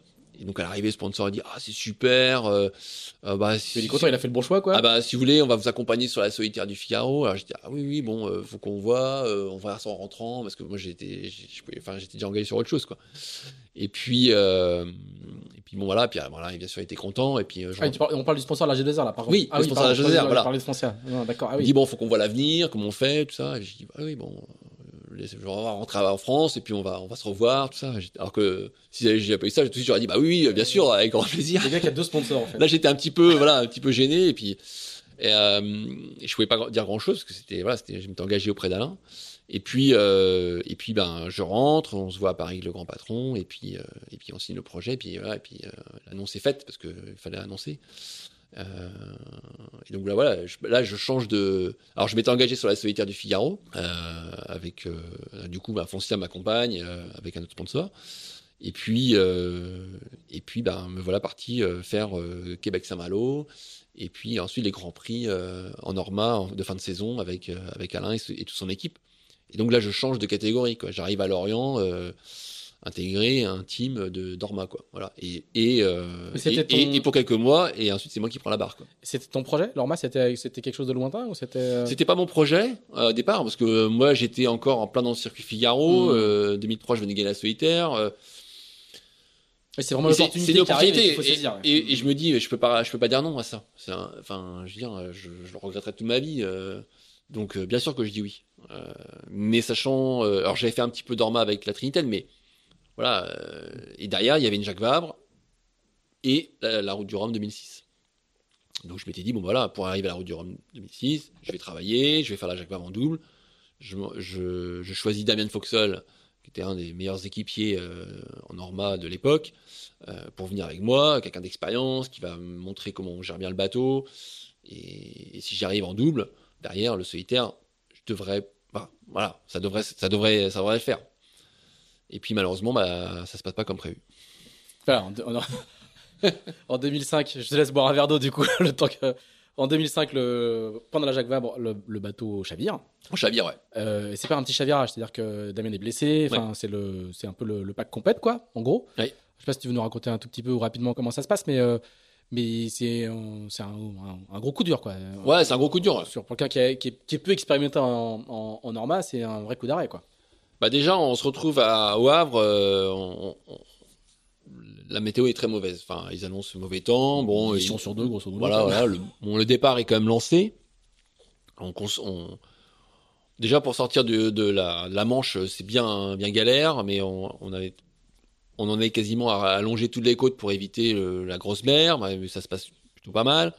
On passe euh, le four dans le four et même le ratsin pour éviter euh, le- la, la grosse houle au large parce que c'était assez costaud. Mais le vent était, était correct, mais c'était la mer qui était pas très bonne. Et puis euh, déjà il y a quelques bateaux qui, qui, cassent. Et puis on rentre dans le golfe de Gascogne et là on sait qu'on va se prendre euh, voilà la, entre guillemets la dernière dépression parce qu'après normalement on dégolfait puis on, sort- on sortait très vite dans le long de- du- Portugal. Mais il y a voilà il y a une grosse dépression à aller chercher, un gros front. Et donc là on se met voilà avec Damien qui, dirige un peu ce genre de situation. Il dit bon bah voilà on va on va faire euh, ceinture et bretelles. Donc très vite on prend le troisième riz, euh, on est euh, devant un sec de toile. Et puis, euh, puis c'est parti. Et puis le vent monte dans la nuit. Tout se passe bien. Il y a 40 nœuds. Mais le bateau, ça va. Et voilà, on n'est pas. on n'est pas malade, mais c'est pas, on n'est pas non plus en train de manger un gros cassoulet, mais, mais ça va, ça, on tient. Et puis on sait qu'au petit matin, le vent va tourner avec le front. Et puis derrière, voilà, on sera dans une traîne, mais on fera gaffe, mais le plus dur sera fait. Et puis voilà, le, dans la nuit, on reçoit un message d'alerte. les frères Ravussin ont chaviré. C'était un peu sous notre vent à, à 20-30 000. Donc j'appelle, je crois que j'appelle Alain, euh, ou j'envoie un message à Alain, et pour savoir s'il faut se dérouter, il dit non, c'est bon, euh, euh, ils, sont, ils sont en sécurité, machin. Bon. Et puis le jour se lève, le, jour se lève pas encore, mais le jour va se lever, et puis le, vent, le commence à tourner et à mollir. Et donc on sait que là il va falloir virer. Donc là on dit bon, on, va, dérouler la trinquette. moi j'étais à la barre, on déroule la trinquette. Damien revient vers moi en me disant bon euh, voilà, enfin on fait un petit point au poste de barre, comment on fait la manœuvre. Il descend et en fait à ce moment-là euh, il y avait beaucoup de pluie et là euh, grosse grosse rafale, le bateau qui se lève qui se lève. Damien lui était en train de descendre donc il n'a pas le temps de, choquer les écoutes. Moi je me retrouve un peu basculé en arrière, j'arrive pas à, tirer sur la manette parce qu'on avait une manette pour choquer coups de GV qui étaient sur euh, hydraulique. Et puis là, ça va très très vite. En quelques secondes, le bateau se retrouve à la verticale et, tout bascule. Moi, je me retrouve projeté à l'eau. Enfin, je tombe du poste de barre. Donc, il faut imaginer, c'est quasiment à 15 mètres. Euh, et puis, je me retrouve dans l'eau, euh, le bateau à l'envers. Enfin, ouais, c'est un peu la guerre, quoi. Et j'arrive à nager. J'étais pas très loin, mais j'arrive à nager jusqu'au bateau. Et, et puis là, je vois pas de Damian, quoi. Donc je crie, euh, Damien, Damien, et euh, putain, pas de nouvelles. Et puis là, euh, je sais pas combien de temps ça dure, ça durait peut-être 30, 40, 50 secondes. Et là, j'entends ah, le mec qui sort derrière. Donc je vais Damien, je le récupère, me Ah, j'ai mal, j'ai mal. Et, puis bon, un Irlandais. Ouais, ouais, c'est pas, un, pas un enfant de cœur, le Voilà, s'il dit qu'il a mal, bon. J'ai dit Putain, bon. Allez, je le monte à bord, euh, je l'aide à, à, rentrer dans le hublot, je, l'allonge. Euh, alors c'était le bras, et puis c'était. Enfin, bon, bref, mais c'est. Dans ces situations-là, de toute façon, tu fais. Euh, c'est la survie. Et puis je déclenche la balise, voilà, je commence à récupérer le bidon de survie, et puis, j'appelle, et puis j'appelle Alain, parce que c'était le premier contact, pour dire, ben voilà, on a chaviré. bon, dans notre malheur, on aurait de la chance parce que il y avait la Jeanne qui était en mission pas très loin, le bateau de la, marine. Et donc, ce qui va permettre à un hélico de l'Envéoc de décoller pour venir faire euh, ravitailler sur la Jeanne, de, venir nous récupérer, de récupérer les frères Ravussin. Ah oui. Alors moi je monte dans l'hélico, alors déjà ils viennent chercher Damian, après ils montent, donc moi j'étais complètement euh, fondu, enfin au fond du trou, quoi. Euh, déjà, j'ai failli crever. Euh, puis, enfin, un chavirage, c'est la première fois que ça m'arrive. Traumatisant. Traumatisant. Et puis, on va dire, on va chercher les frères Avicin. Et puis là, ils montent les frères Avicin. Et puis les mecs, ah, ça va les gars. Et leur accent suisse, ah, c'est cool. Enfin, eux, c'était, je sais pas, ils avaient peut-être chaviré 3-4 fois, tu vois. Ils étaient avec leur caméra sur la tête. Oh, on a fait des images et tout. Toi, t'es là, ah ouais, bon. Et, mais Petit claque sur l'épaule, là, c'est ton premier, tu vois. c'est bien. C'était assez euh, incroyable, quoi. Mais euh, bon, quelque part, peut-être que ça m'a permis aussi de, de relativiser, dédramatiser un peu le truc. Finalement, bon, Damien, ça, ça, ça, ça, se termine bien parce que c'était euh, juste entre guillemets un écrasement de la cage thoracique, mais il n'y a pas de percement de trucs de, de poumons et autre chose. Et puis, mais bon, voilà, et on rentre et et on rentre à Brest et là, bah, me voilà à Paris euh, quelques jours après avec Alain, euh, le grand boss. Euh, le bateau va être récupéré, on va réussir à le remorquer. mais est-ce que tu veux faire la route du Rhum l'année prochaine? Donc là, je dis, bah. Voilà, pas les gars, mais je, je, faut que je réfléchisse. Je vais réfléchir. et voilà, et je, prends un peu de temps, je, une, une, semaine, dix jours puis j'interroge quelques personnes que voilà mon entourage proche euh, et puis euh, puis voilà je refais bien le, le, débrief de ce que ce que j'ai vécu tout ça et puis pour moi on, on, avait fait tout ce qu'il fallait en termes de sécurité et euh, et finalement là il y a ce qui nous est arrivé je me dis ça peut très bien arriver euh, sur le Rhum, même en ayant pris un maximum de précautions. Quoi. C'est une part d'incontrôlable. Voilà. Et, pour moi, c'est pas ma façon de, naviguer. Enfin, c'était pas à l'époque, c'était pas ma façon de, ma philosophie d'approche d'une course à en solitaire. Et, et j'aurais pu très bien dire, bah, je, enfin, oui, je vais accepter de faire la, route du Rhum, mais entre guillemets, dans ma tête, je me dis, bon, moi, je le ferai en convoyage tranquille, quoi. Hmm. Enfin, voilà. Mais c'est pas, hum, c'est de pas être honnête. Du coup, euh, bah oui, je, décide, je dis non, non, moi, euh, voilà, c'est, euh, c'est pas pour moi la, route du Rhum en solo sur ces bateaux-là. Je trouve que c'est. Il y a déjà eu la, route du Rhum 2002. Hein. Il y a déjà eu la route du Rhum 2002, voilà, qui avait fait beaucoup de dégâts. moi, j'avais suivi à, Marco qui avait pris le départ et je me rappelle cette ambiance au petit matin où il n'y avait pas un pas un bruit euh, sur les quais avec les équipes, tout le monde savait qu'ils allaient au carton et ils sont allés au carton. Et je me dis si on revit ça l'année prochaine et que je suis dedans, euh, voilà, c'est peut-être pas très sérieux quoi. Et euh, voilà, et donc je renonce. Et comment réagit le sponsor? Bah, le sponsor il comprend. bien sûr, il, il sait que c'est moi qui suis sur le terrain et qu'il n'y a pas de, il va pas me forcer, et il comprend tout à fait. Mais il dit, bah écoute, oui, maintenant, bah, l'histoire s'arrête là et et moi, je leur propose, à ce moment-là, je leur dis, ben, moi, ce qui m'intéresserait, ce qui me donne envie, c'est d'être au départ du prochain Vendée Globe. Parce que, entre-temps, Sébastien, Joss et Vincent ont fait le Vendée. Vincent a gagné, Sébastien a fait quatrième. Et, ça, ça me donne envie. Euh, mais voilà, mais il me dit non, euh, bon, non, non, mais le Vendée, voilà, en gros, si t'es pas capable d'aller faire la route du Rhum, c'est pas un tour du monde que tu vas aller faire, quoi. Enfin, je comprends un peu comme ça, quoi. Bon, c'est pas grave, et puis euh, l'histoire s'arrête là. et toi, et toi, ça te dit juste, euh, moi, le multi en solitaire, c'est pas pour moi, ou ça bah, génère une remise en cause euh, Pour moi, c'est le multi en Norma, c'est pas pour moi. Hmm. En solo. Mais ça remet pas en cause ton, ton amour de la mer, la ah compétition et ton envie de faire carrière Non, pas du tout, parce que j'ai envie de. Non, l'envie de renaviguer revient très vite. Mais, mais sur ce genre de bateau-là, vraiment spécifique, non. En solitaire, c'est pas. C'est. Enfin, pour moi, c'était vraiment des. C'était des jouets, quoi. Mm. Euh, en Grand Prix, c'était super, on s'éclatait, mais les bateaux. Euh, même la preuve, c'est que certains ont chaviré sur des Grands Prix. Mm. Euh, il y a eu beaucoup de casse, il y a eu.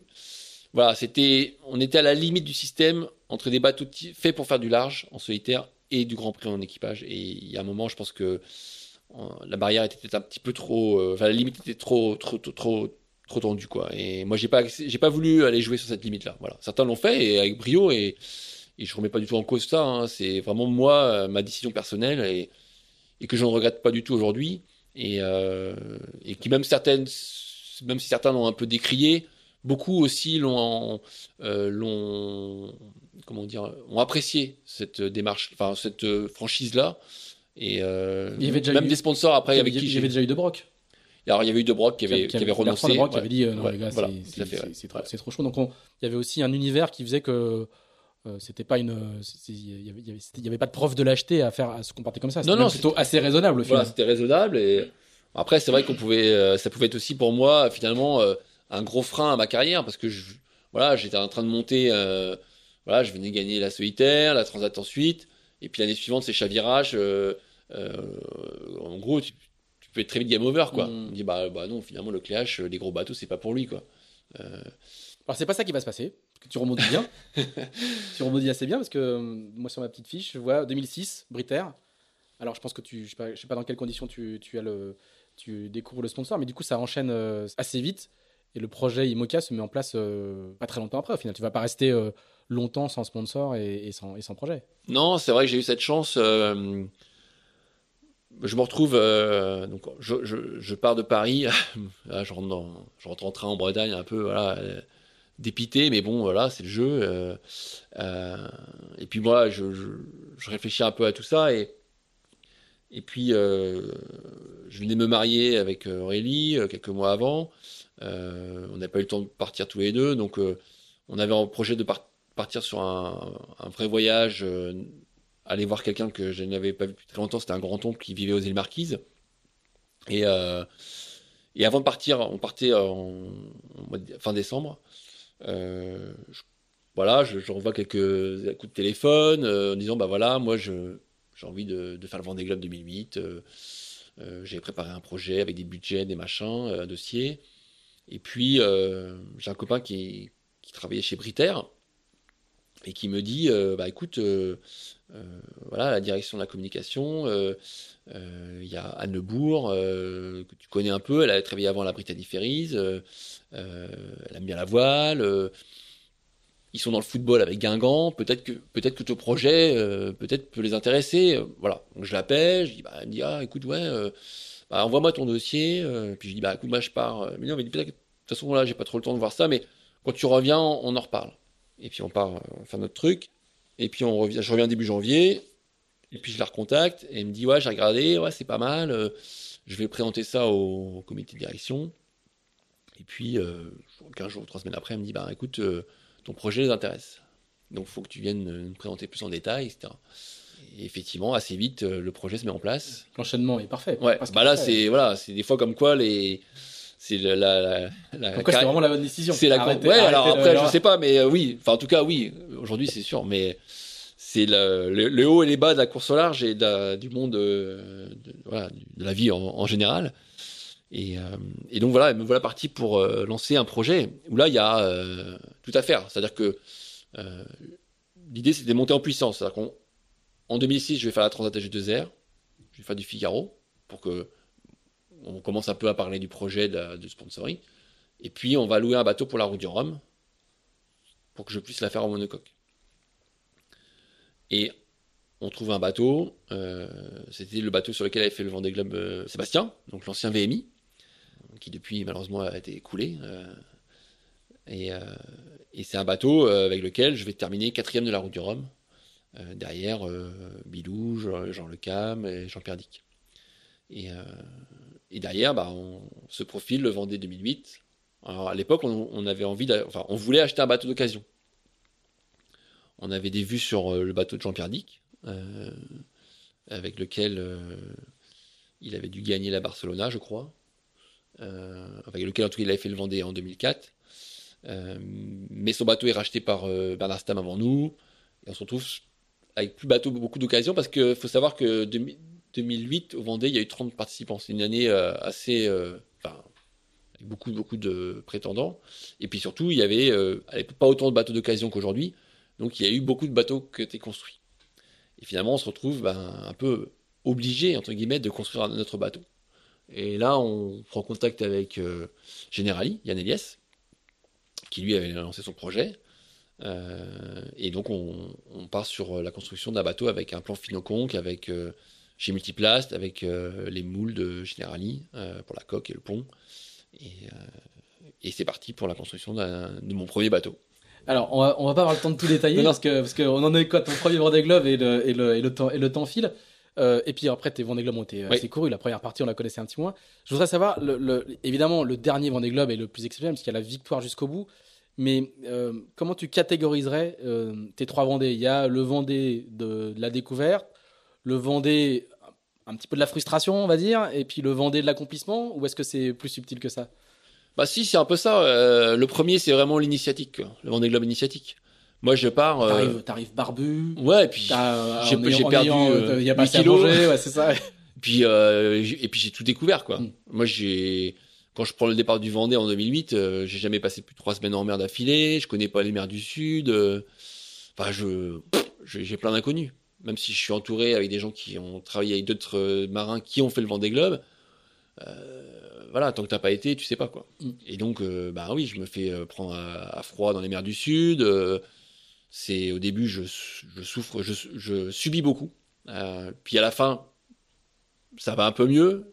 Et puis dernière, les dernières semaines de dans l'océan Pacifique, je commence à y à trouver le rythme et à voir comment ce que c'est vraiment le l'ambiance et être euh, entre guillemets en harmonie avec euh, euh, ce milieu-là. Je participe au, au sauvetage de Jean Le Cam. Enfin bref, il y a beaucoup de casse. Et puis je me retrouve deuxième, alors que j'étais d'abord venu pour finir.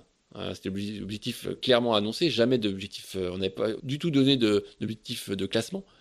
Et je finis deuxième, quoi. Et incroyable. Et, et oui, c'est pour moi, c'était le 89 jours assez difficiles, mais euh, mais qui vont me servir beaucoup pour les, deux suivants. ouais. Et tu sais, quand tu le finis celui-là, tu sais qu'il y en aura d'autres?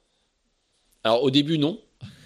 Parce qu'on n'est pas encore en 2008-2009, on est. euh, Ouais. c'est le deuxième Vendée Globe de, de Mijdej. C'est le premier à le faire. euh, Voilà. c'est- le premier à le gagner deux fois, etc. Mais on n'est pas encore dans. Ça s'enchaîne pas comme les, les solitaires du Figaro. Non, non, peu- Complètement, c'est vrai que euh, faire des Vendée Globes comme ça d'affilée, c'est pas forcément quelque chose qui se fait souvent. Euh, c'est- ça reste euh, beaucoup de ce sacrifices. Et puis, euh, moi, je me retrouve en 2009 avec un sponsor qui sent que voilà, euh, c'est en train d'un petit peu de tourner au niveau de l'économie et que ça va être compliqué pour eux d'aller faire une deuxième une participation, même, même si c'est le même bateau qui pourrait être modifié on est un petit peu, c'est un peu compliqué. Et, et on fait une dernière saison 2010 ensemble, exceptionnelle, parce que je fais la, je gagne la Transat à G2R, je gagne la solitaire du Figaro avec euh, quasiment euh, la copie parfaite, et puis je fais deuxième à la Route du Rhum derrière Bilou. Euh, mais le sponsor, le, partenaire s'arrête parce que voilà, c'était, voilà, c'était économiquement, pour eux, c'était plus possible.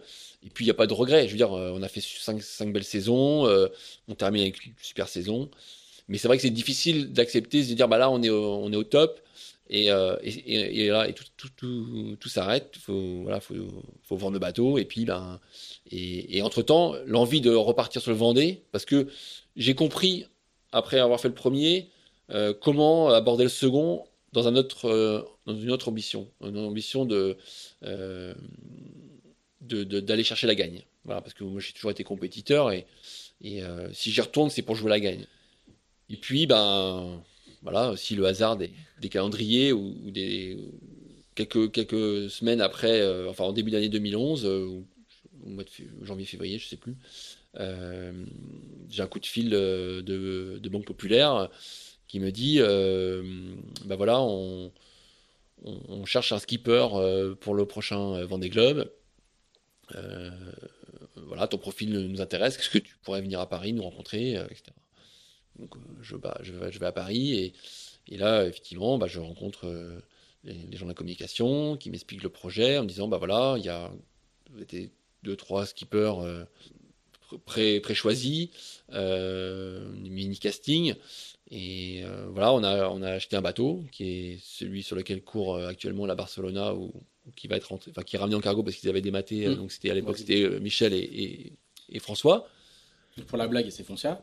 et c'est Foncia et euh, qui est racheté par Banque Populaire. Et avec ce bateau-là, bah, on va faire le Vendée Globe 2012 et l'objectif c'est de gagner. Est-ce que ce projet t'intéresse? Je dis bah oui, moi, je- bah, oui, ce projet m'intéresse complètement. Surtout que je sais que le, team Banque Populaire c'est une référence dans le milieu de la voile, etc. Et puis bah voilà et euh, je sais plus, j'attends. Je, je sais plus combien, deux semaines, trois semaines, enfin, et il me rappelle et il me dit bah t'as été choisi. Euh, et notamment au vu de ma saison 2010. Et ça, ça a joué. Et, euh, On peut difficilement arriver devant un, un- un casting avec, avec plus de. et c'est vrai que Avec ça, un voilà, bulletin de notes mieux rempli, quoi. c'est, c'était euh, voilà pour moi une chance d'avoir fait cette, cette saison, même si c'était la dernière saison avec mon, mon Britair, d'avoir réussi cette euh, cette belle saison. Ça a été une preuve de voilà de, de sportivement de dire bah oui voilà c'est quelqu'un qui et, et j'ai fait le Vendée précédent voilà ça ça ça jouait à ma faveur. Et nous nous voilà pré- partis préparer le Vendée 2012 effectivement qui va être le deuxième. euh, mais celui, euh, comme, comme tu disais, un peu de, oui, de la frustration. C'est un, Vendée Globe réussi à 95%, mais entre la deuxième place et la première place, il y a, il y a un monde d'écart. Alors, moi, juste une petite anecdote, c'est que je suis à l'arrivée de ce, ce, ce Vendée Globe-là. Il est assez incroyable parce qu'il y a, il y a l'arrivée de François qu'on attend toute la journée. Et puis, je sais pas si tu te souviens, mais toi, tu arrives dans des lumières. Oui. Mais extraordinaires. Enfin, le, le, le ciel est rose et bleu et tout, etc. Tu fais une arrivée, euh, il n'y a pas trop de vent, le, bateau glisse tout seul, il y a plein de zodiacs au- autour. Tu fais graphiquement, je veux dire, une arrivée extraordinaire. Euh, nous, on est en train d'écrire nos papiers, en fait, sur François Gabard en salle de presse. Et on, on le voit à l'écran.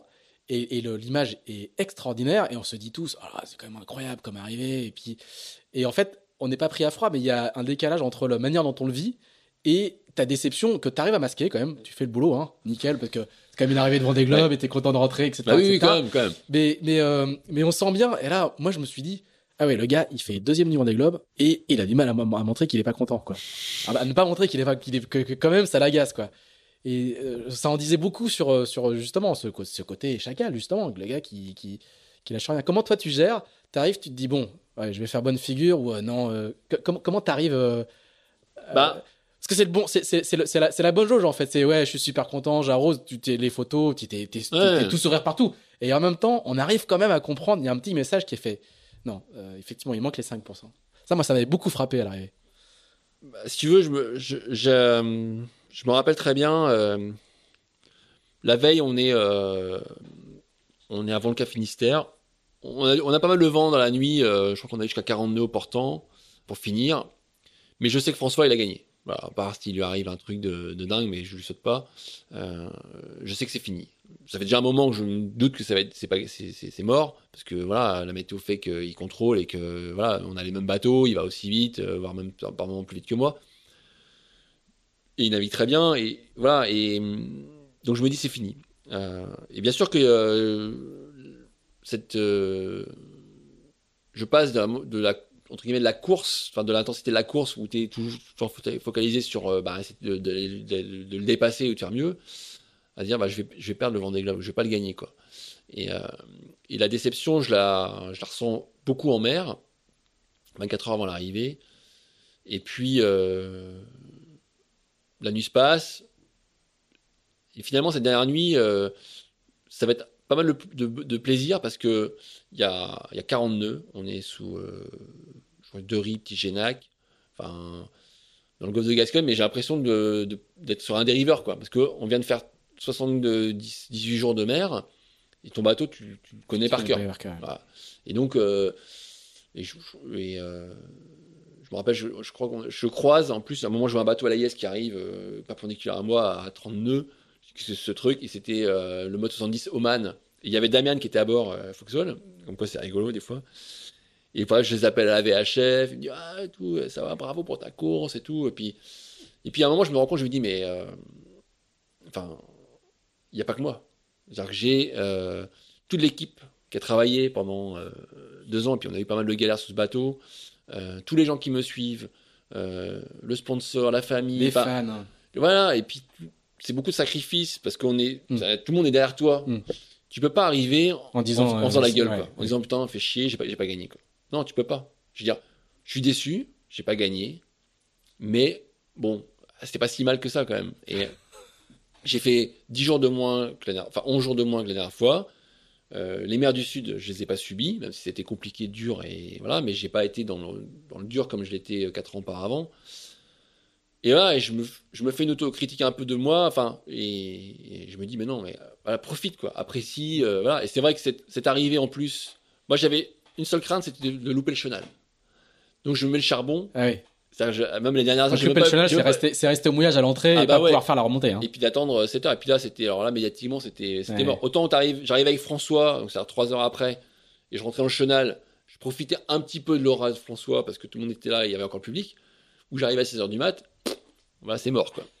C'est, enfin, pas la même, quoi. Et, euh, et coup de bol, bah voilà, j'arrive, euh, je, je rappelle, j'ai, j'ai, changé les voiles et tout, enfin bref, comme, alors que j'ai aucun intérêt. Derrière, ouais, le, troisième, c'était Alex, il était à 4 jours ou 3 jours, enfin.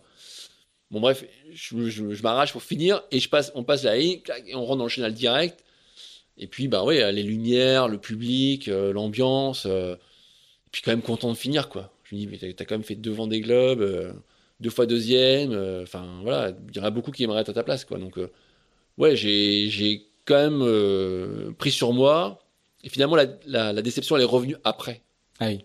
que bah, déjà le lendemain, tu, tu ouvres les journaux, euh, voilà, tu vois François partout en grand, et puis toi, t'es euh, bon, bah, pas de chance, le TH, euh, enfin nanana, enfin deux fois deuxième, enfin, tu dis putain, merde, c'est moi, c'est. euh, Et pourtant, vous allez faire une bonne partie de la tournée des médias ensemble. alors, on va faire une bonne partie parce qu'il y a eu effectivement ce duel et on s'est beaucoup euh, alterné en tas de courses dans, dans les mers du Sud. Et puis, et puis c'est vrai que François a été euh, très sympa aussi parce qu'il a, il a, il a beaucoup euh, parlé de moi en disant bah voilà, s'il n'y avait pas eu Armel, j'aurais pas été comme ça. Enfin, donc c'était vraiment, ouais, c'était, c'était appréciable et puis, et puis euh, c'était un plaisir de, de, de faire. Mais c'est vrai que bon voilà, à chaque fois.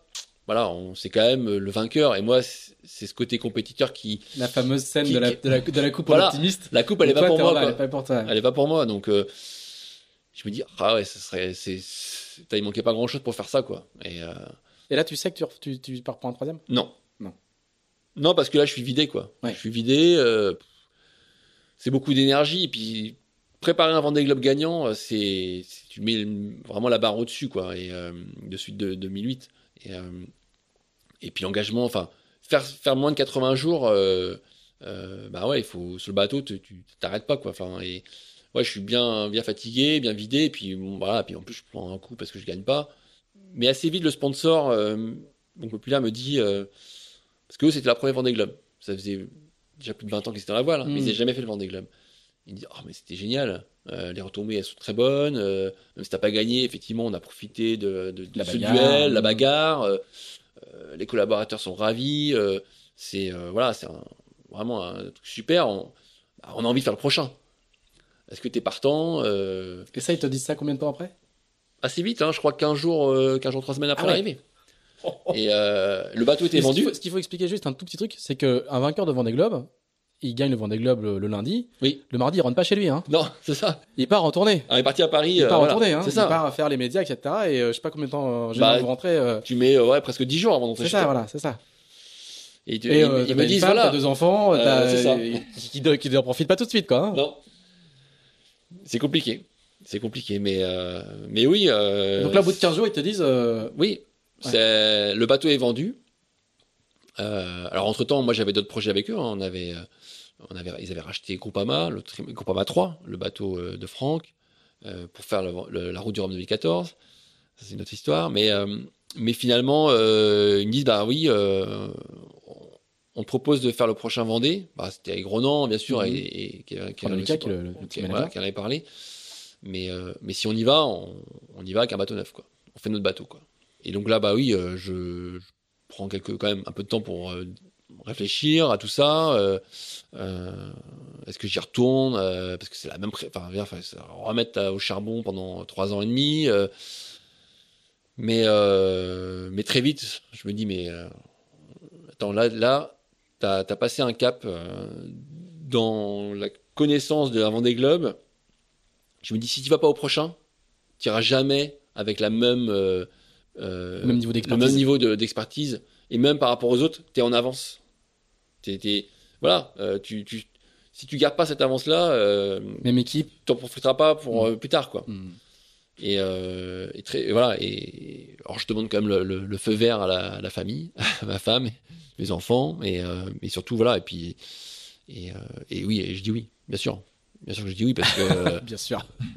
parce que euh, voilà. Euh, et puis le, prochain, le prochain, c'est la gagne ou rien, quoi. Voilà.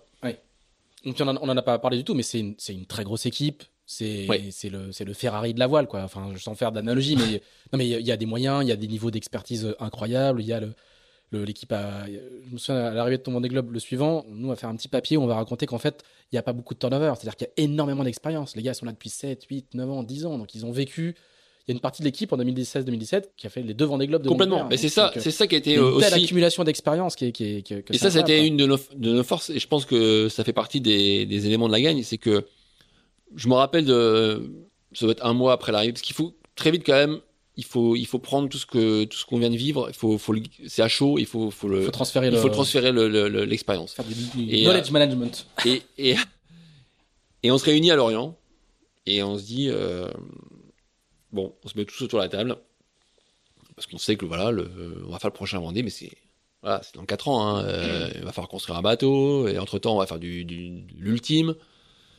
Mais euh, on se dit, bon, voilà, on a perdu pour 3 heures le Vendée Globe sur 78 jours. On se dit, bon, bah, finalement, euh, en fait, on n'a pas, on on dû faire beaucoup d'erreurs.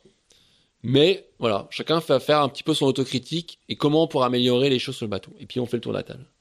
Puis ça a duré, euh, je sais pas, plusieurs heures. Ah Et au final, on se retrouve avec une liste, mais euh, de trois pages, quoi, ou quatre pages, quoi. Et moi, le premier, moi, je dis, bah voilà, moi, j'ai merdé là, ou j'ai fait des petits trucs là, machin. Et finalement, on se dit, mais ouais, mais on a plein de choses à améliorer. On a plein, plein de choses à améliorer. Et ça, ça a été une force. Parce qu'effectivement, ce noyau dur-là est resté. Et, euh, et tout ce qu'on avait vécu sur le bateau comme problème, comme, euh, enfin, voilà, et autre chose, euh, on a amélioré la performance, etc.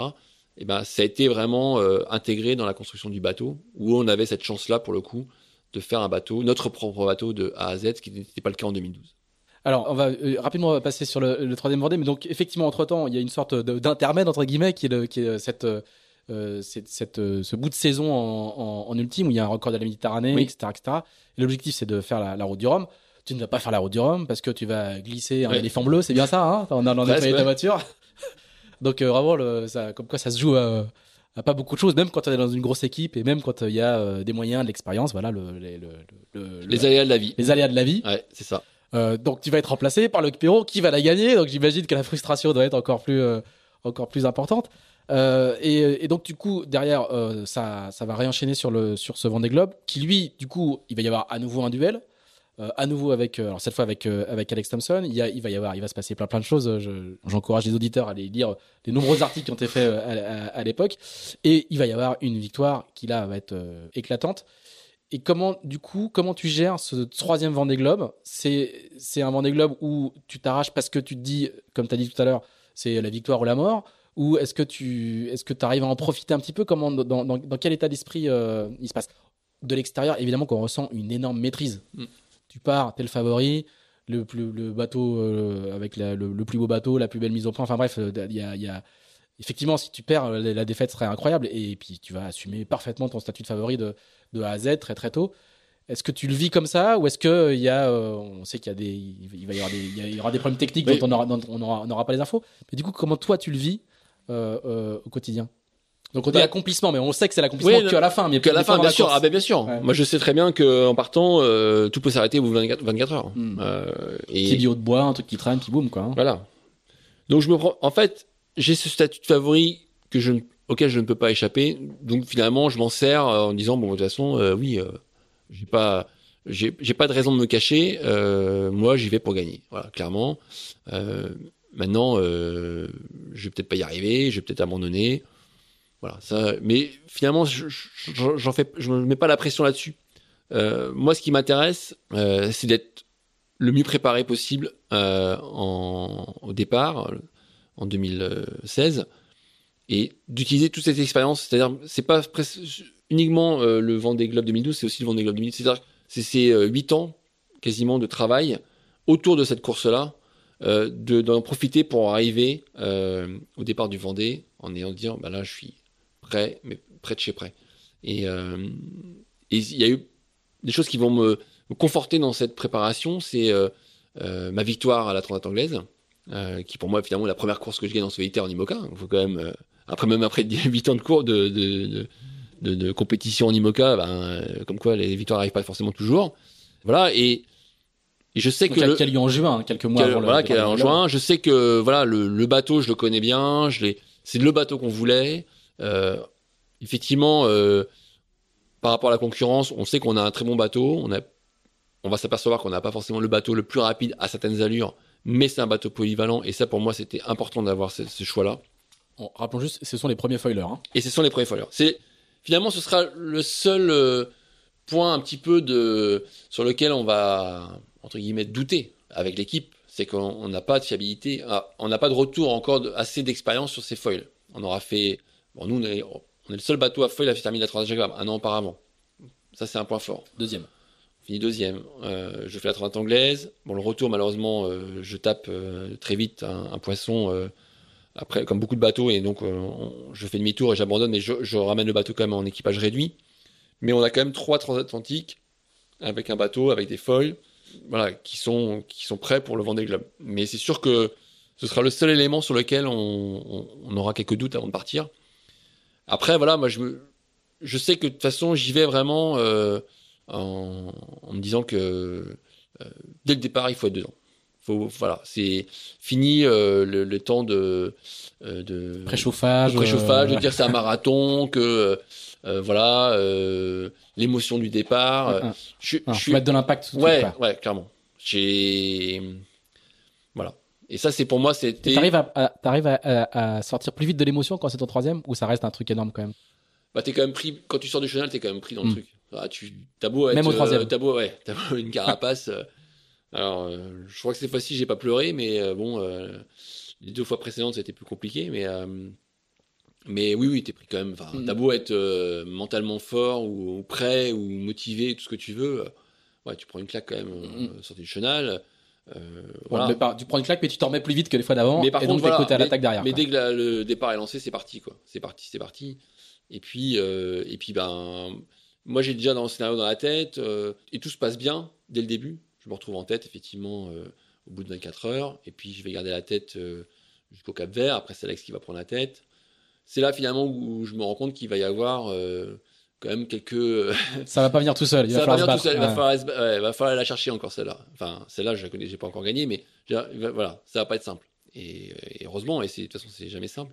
Et, et, la course commence euh, avec Alex, parce qu'il y a, vraiment un duel hein, avec mhm. Alex, euh, à partir de, voilà, de, de, du Cap Vert, euh, quasiment jusqu'à 24 heures de l'arrivée. Et du coup, à l'arrivée, il y a, moi je suis avec un journaliste qui connaît très très bien, qui s'appelle Jacques Guyader, qui est de Saint-Paul Lyon. Roscoff, pardon, pardon, de Roscoff. oui, pardon, excusez-moi, je, je, excusez-moi tous, je suis désolé. et j'ai la chance d'être avec lui sur le bateau à l'arrivée. Et du coup, euh, on est à côté, on est très très bien placé pour l'arrivée. Quand tu franchis la ligne, on était, mais on est vraiment mais à côté. Je j'ai pas vécu beaucoup d'arrivées dans des globes comme ça. Et puis par contre après, on est obligé de s'éloigner et du coup on fait, euh, c'est un peu ridicule, mais on regarde les images sur nos iPhones, on regarde les images quoi.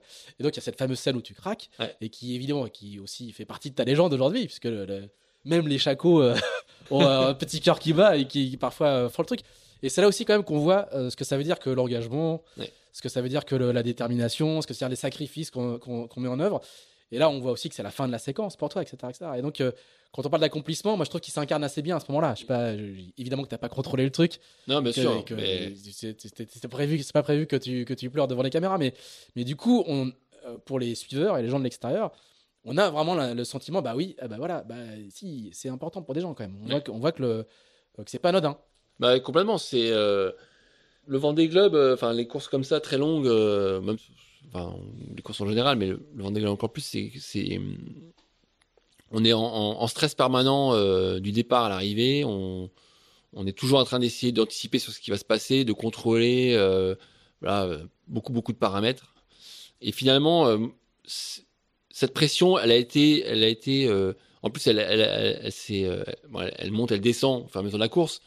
Elle est montée très très haut sur la dernière ligne, enfin sur la dernière euh, grande remontée de l'Atlantique, avec euh, la météo qui n'était pas facile pour moi, avec Alex qui revenait. Euh, et tu te dis, c'est pas possible, à un moment, euh, voilà, je vais jamais gagner cette course et voilà, le destin est contre moi, ou etc. Et puis finalement, en arrivant sous l'île Dieu, je commence à voir des bateaux qui arrivent, Zodiac, Vedette. Et là, je me rends compte que je vais gagner avant, quoi. Bah, avant, je, je sais que je vais gagner, mais je, je, me rends pas compte, en fait. Ah Et là, ça y est. Je, je, je, je réalise que la, la, ligne d'arrivée, elle est là. Je, je commence à percevoir les immeubles de Sable Et là, finalement, je, sur le bateau, bah, en fait, je, suis, je suis perdu. Je, je sais plus par quoi il faut. Alors, ça, ça se voit pas forcément à l'écran parce que, bon, euh, on est sur un bord et puis, heureusement, il y a qu'un virement de bord à faire, mais voilà, je suis, mon virement de bord, il est motif, il est motif pourri.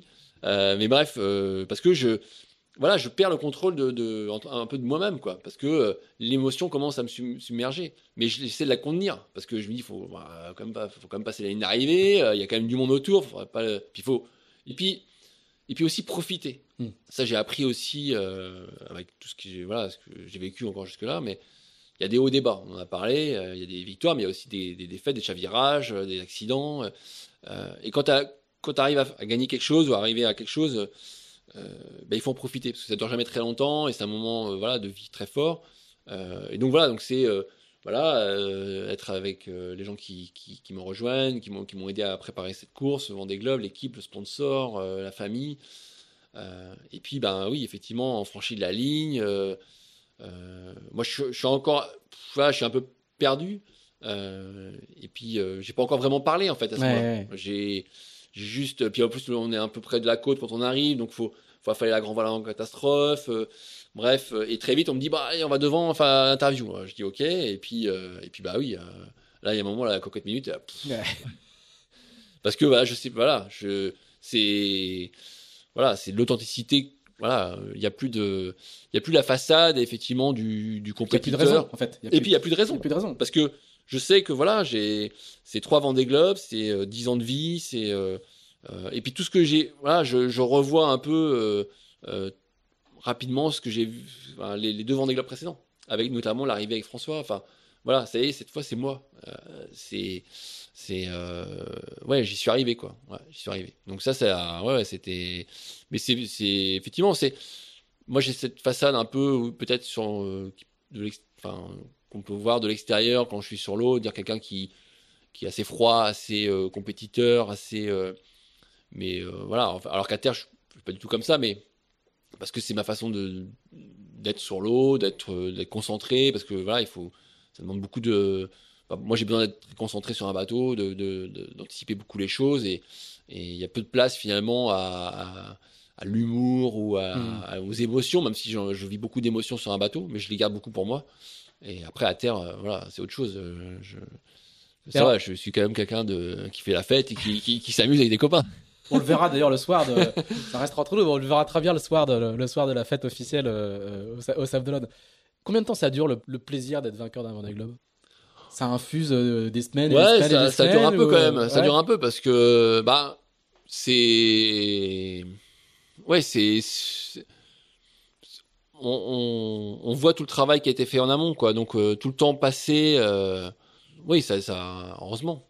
Et puis et puis il y a une notoriété qui existe, qui va s'estomper finalement assez vite, on va dire auprès du grand public, mais mais qui, qui reste présente. Un vainqueur devant le globe change de statut. Oui, on change de statut clairement, et, et c'est vrai que on se rend compte, il y a, il y a à la fois la, la, la, satisfaction, la fierté personnelle, et puis après, enfin la fierté aussi avec l'équipe, le travail qu'on a fait ensemble, avec les sponsors, les là, et et, et puis aussi après c'est, euh, on ressent euh, euh, ce que ça a touché auprès du public, auprès du grand public, les gens qui que je vais rencontrer comme ça pendant des semaines et des semaines sur euh, des événements ou même dans la, dans la rue tous les jours.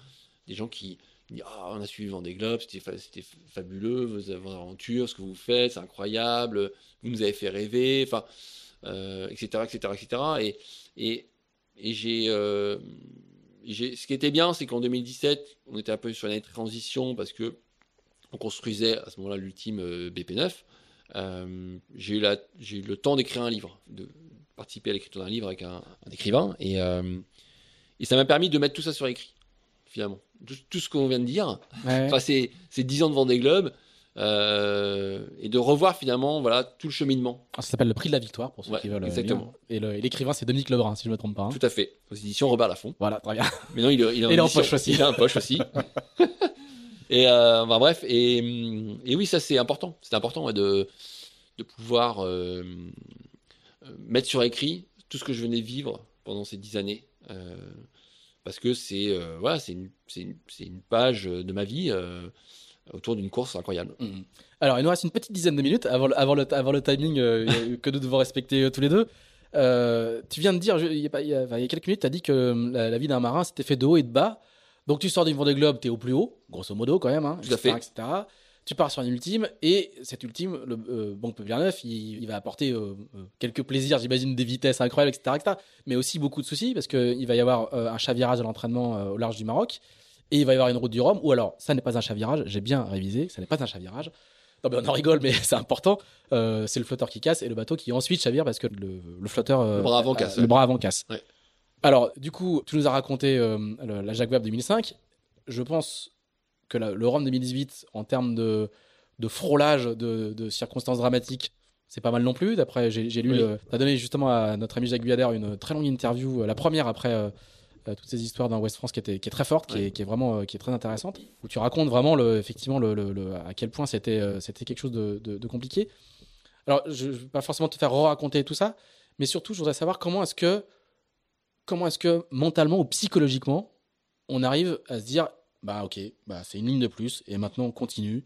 Et non, je suis pas dégoûté, et je vais continuer, etc. etc. Parce qu'on se dit quand même, si on fait des rapprochements, on se dit, bon, bah 2005, il chavire euh, avec euh, Foxhall qui, euh, qui se fait quand même très très mal. Alors, il chavire au large du Maroc, là il casse, et il manque d'y rester quand même, c'était quand même très très chaud. bien sûr. Comment tu fais pour te dire, en plus, t'es un garçon raisonnable, toute la mm. manière de, naviguer que tu as le, montre bien, là, le niveau de préparation, la méticulosité. Qu'est-ce qui te fait dire, bah si, je vais continuer? Bah, je voulais pas te faire soupirer comme ça. Non, non, non, mais euh, c'est euh, c'est plusieurs choses. C'est-à-dire que euh, effectivement, moi, je sur la route du Rhum, j'ai vécu un moment très, très, difficile. il n'y en a pas eu beaucoup des moments, heureusement, où on, joue sa vie en mer comme ça. il y a eu le chavirage en 2005. et là, 2018, clairement, c'était très très très compliqué. Pour, pour l'élément de contexte, hein, ça intervient six mois après le, le chavirage précédent, une course contre la montre incroyable pour refaire le bateau, le reconstruire, etc. etc. Donc on est dans, un, on est dans ce contexte-là. Quoi, hein. Exactement. C'est-à-dire qu'en 2018, on, on, a un nouveau bateau, un ultime, qui est voilà, un super trimaran volant qui euh, nous apporte euh, grande satisfaction. On fait un aller-retour euh, aux Antilles au mois de février en, trois semaines avec une petite semaine de pause en Guadeloupe. Hein, voilà, faut, voilà, c'est juste dingue de pouvoir traverser l'Atlantique comme ça en, en, 6-7 jours. Et puis, on, part donc en Méditerranée pour faire une participer à la Nice Ultimate et en entraînement en faux solo.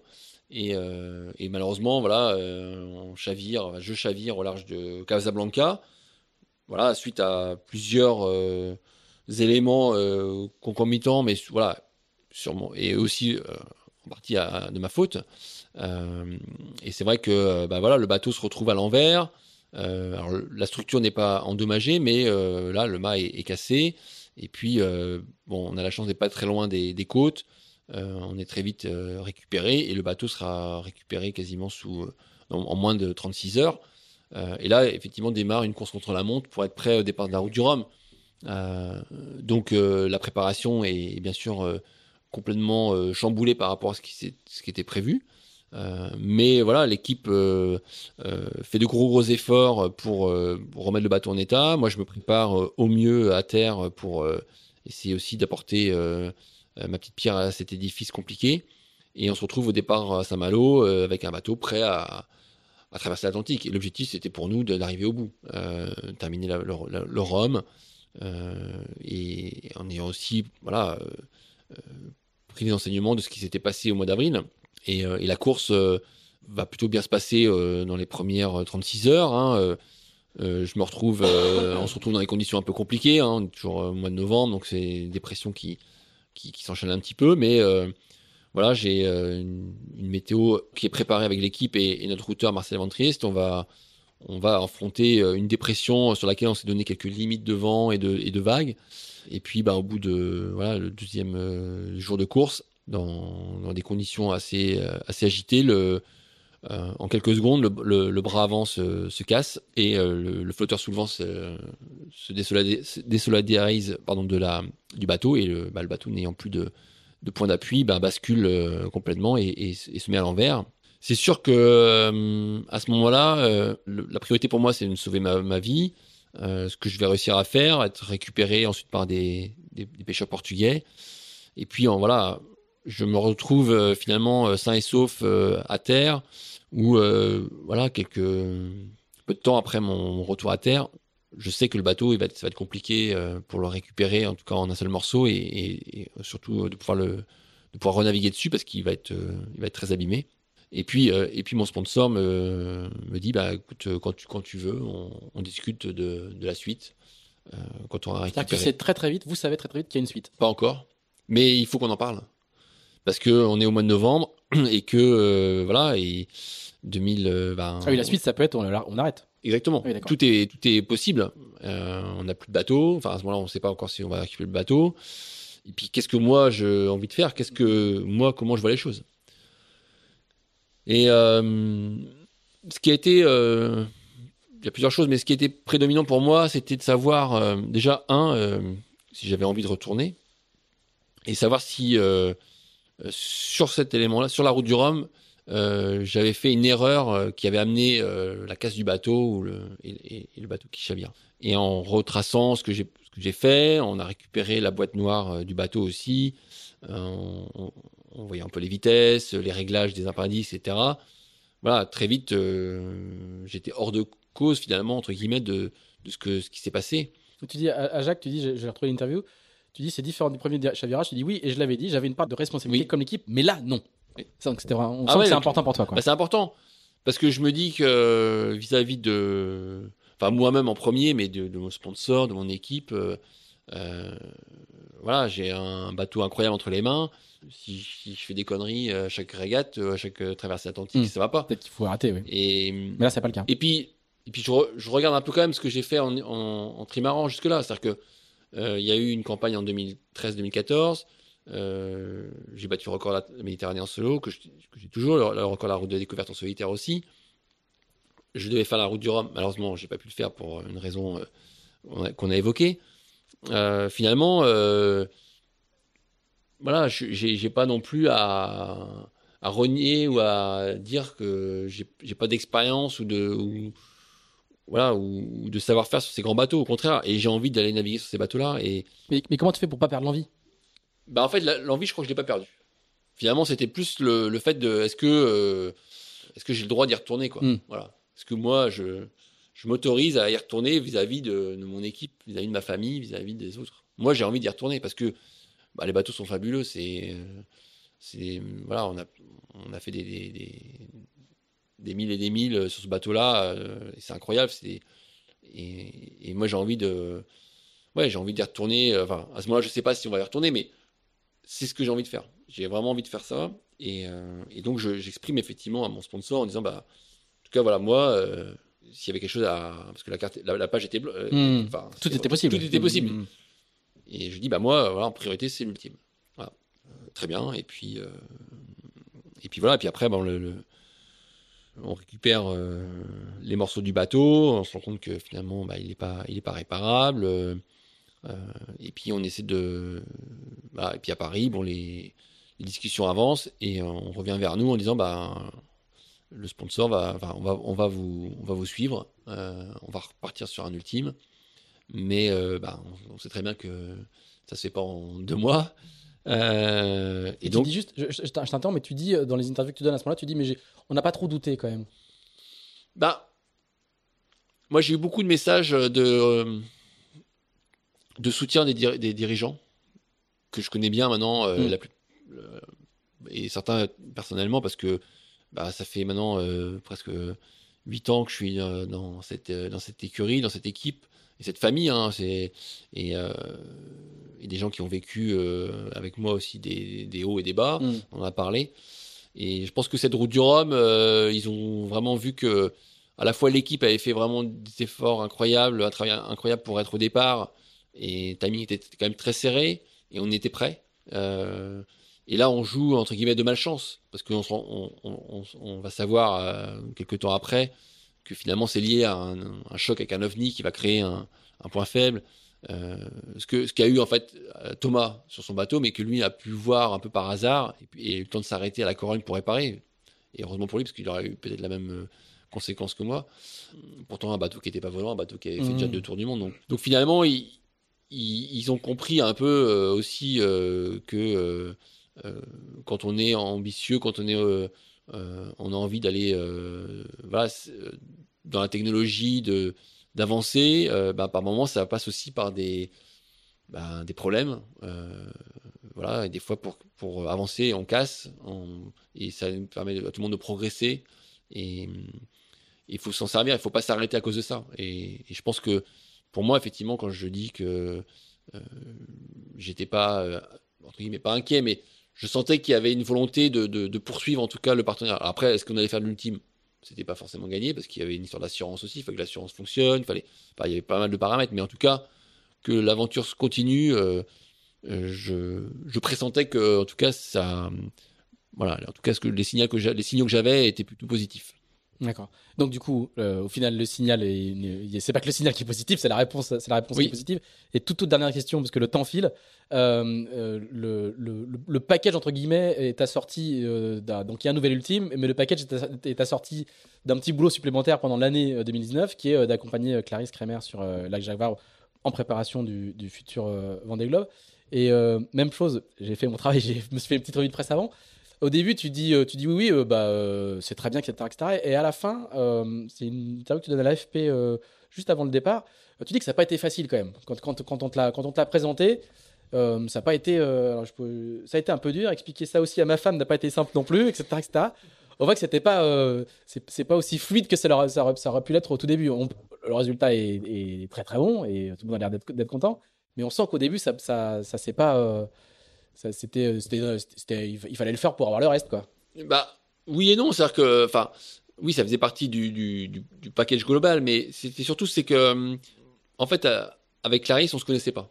Et, euh, et c'est vrai que moi j'ai toujours navigué euh, sur des, du double avec des gens avec qui euh, j'avais une affinité ou T'avais choisi. j'avais choisi ou on m'avait choisi parce qu'on se connaissait bien.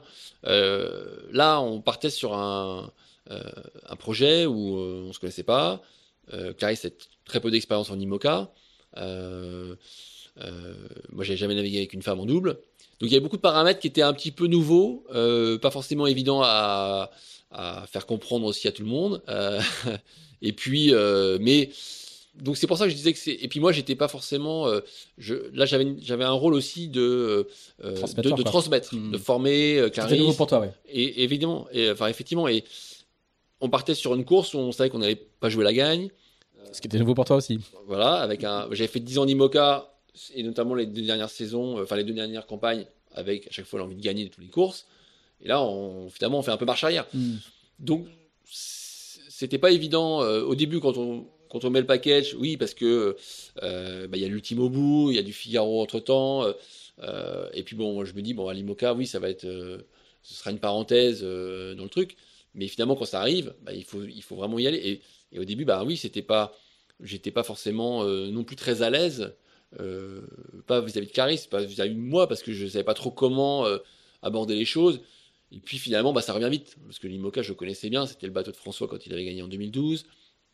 Euh, et puis, et puis on, on se rend compte que c'est quand même un très bon bateau dans certaines conditions. Donc on arrive quand même à tirer notre épingle du jeu.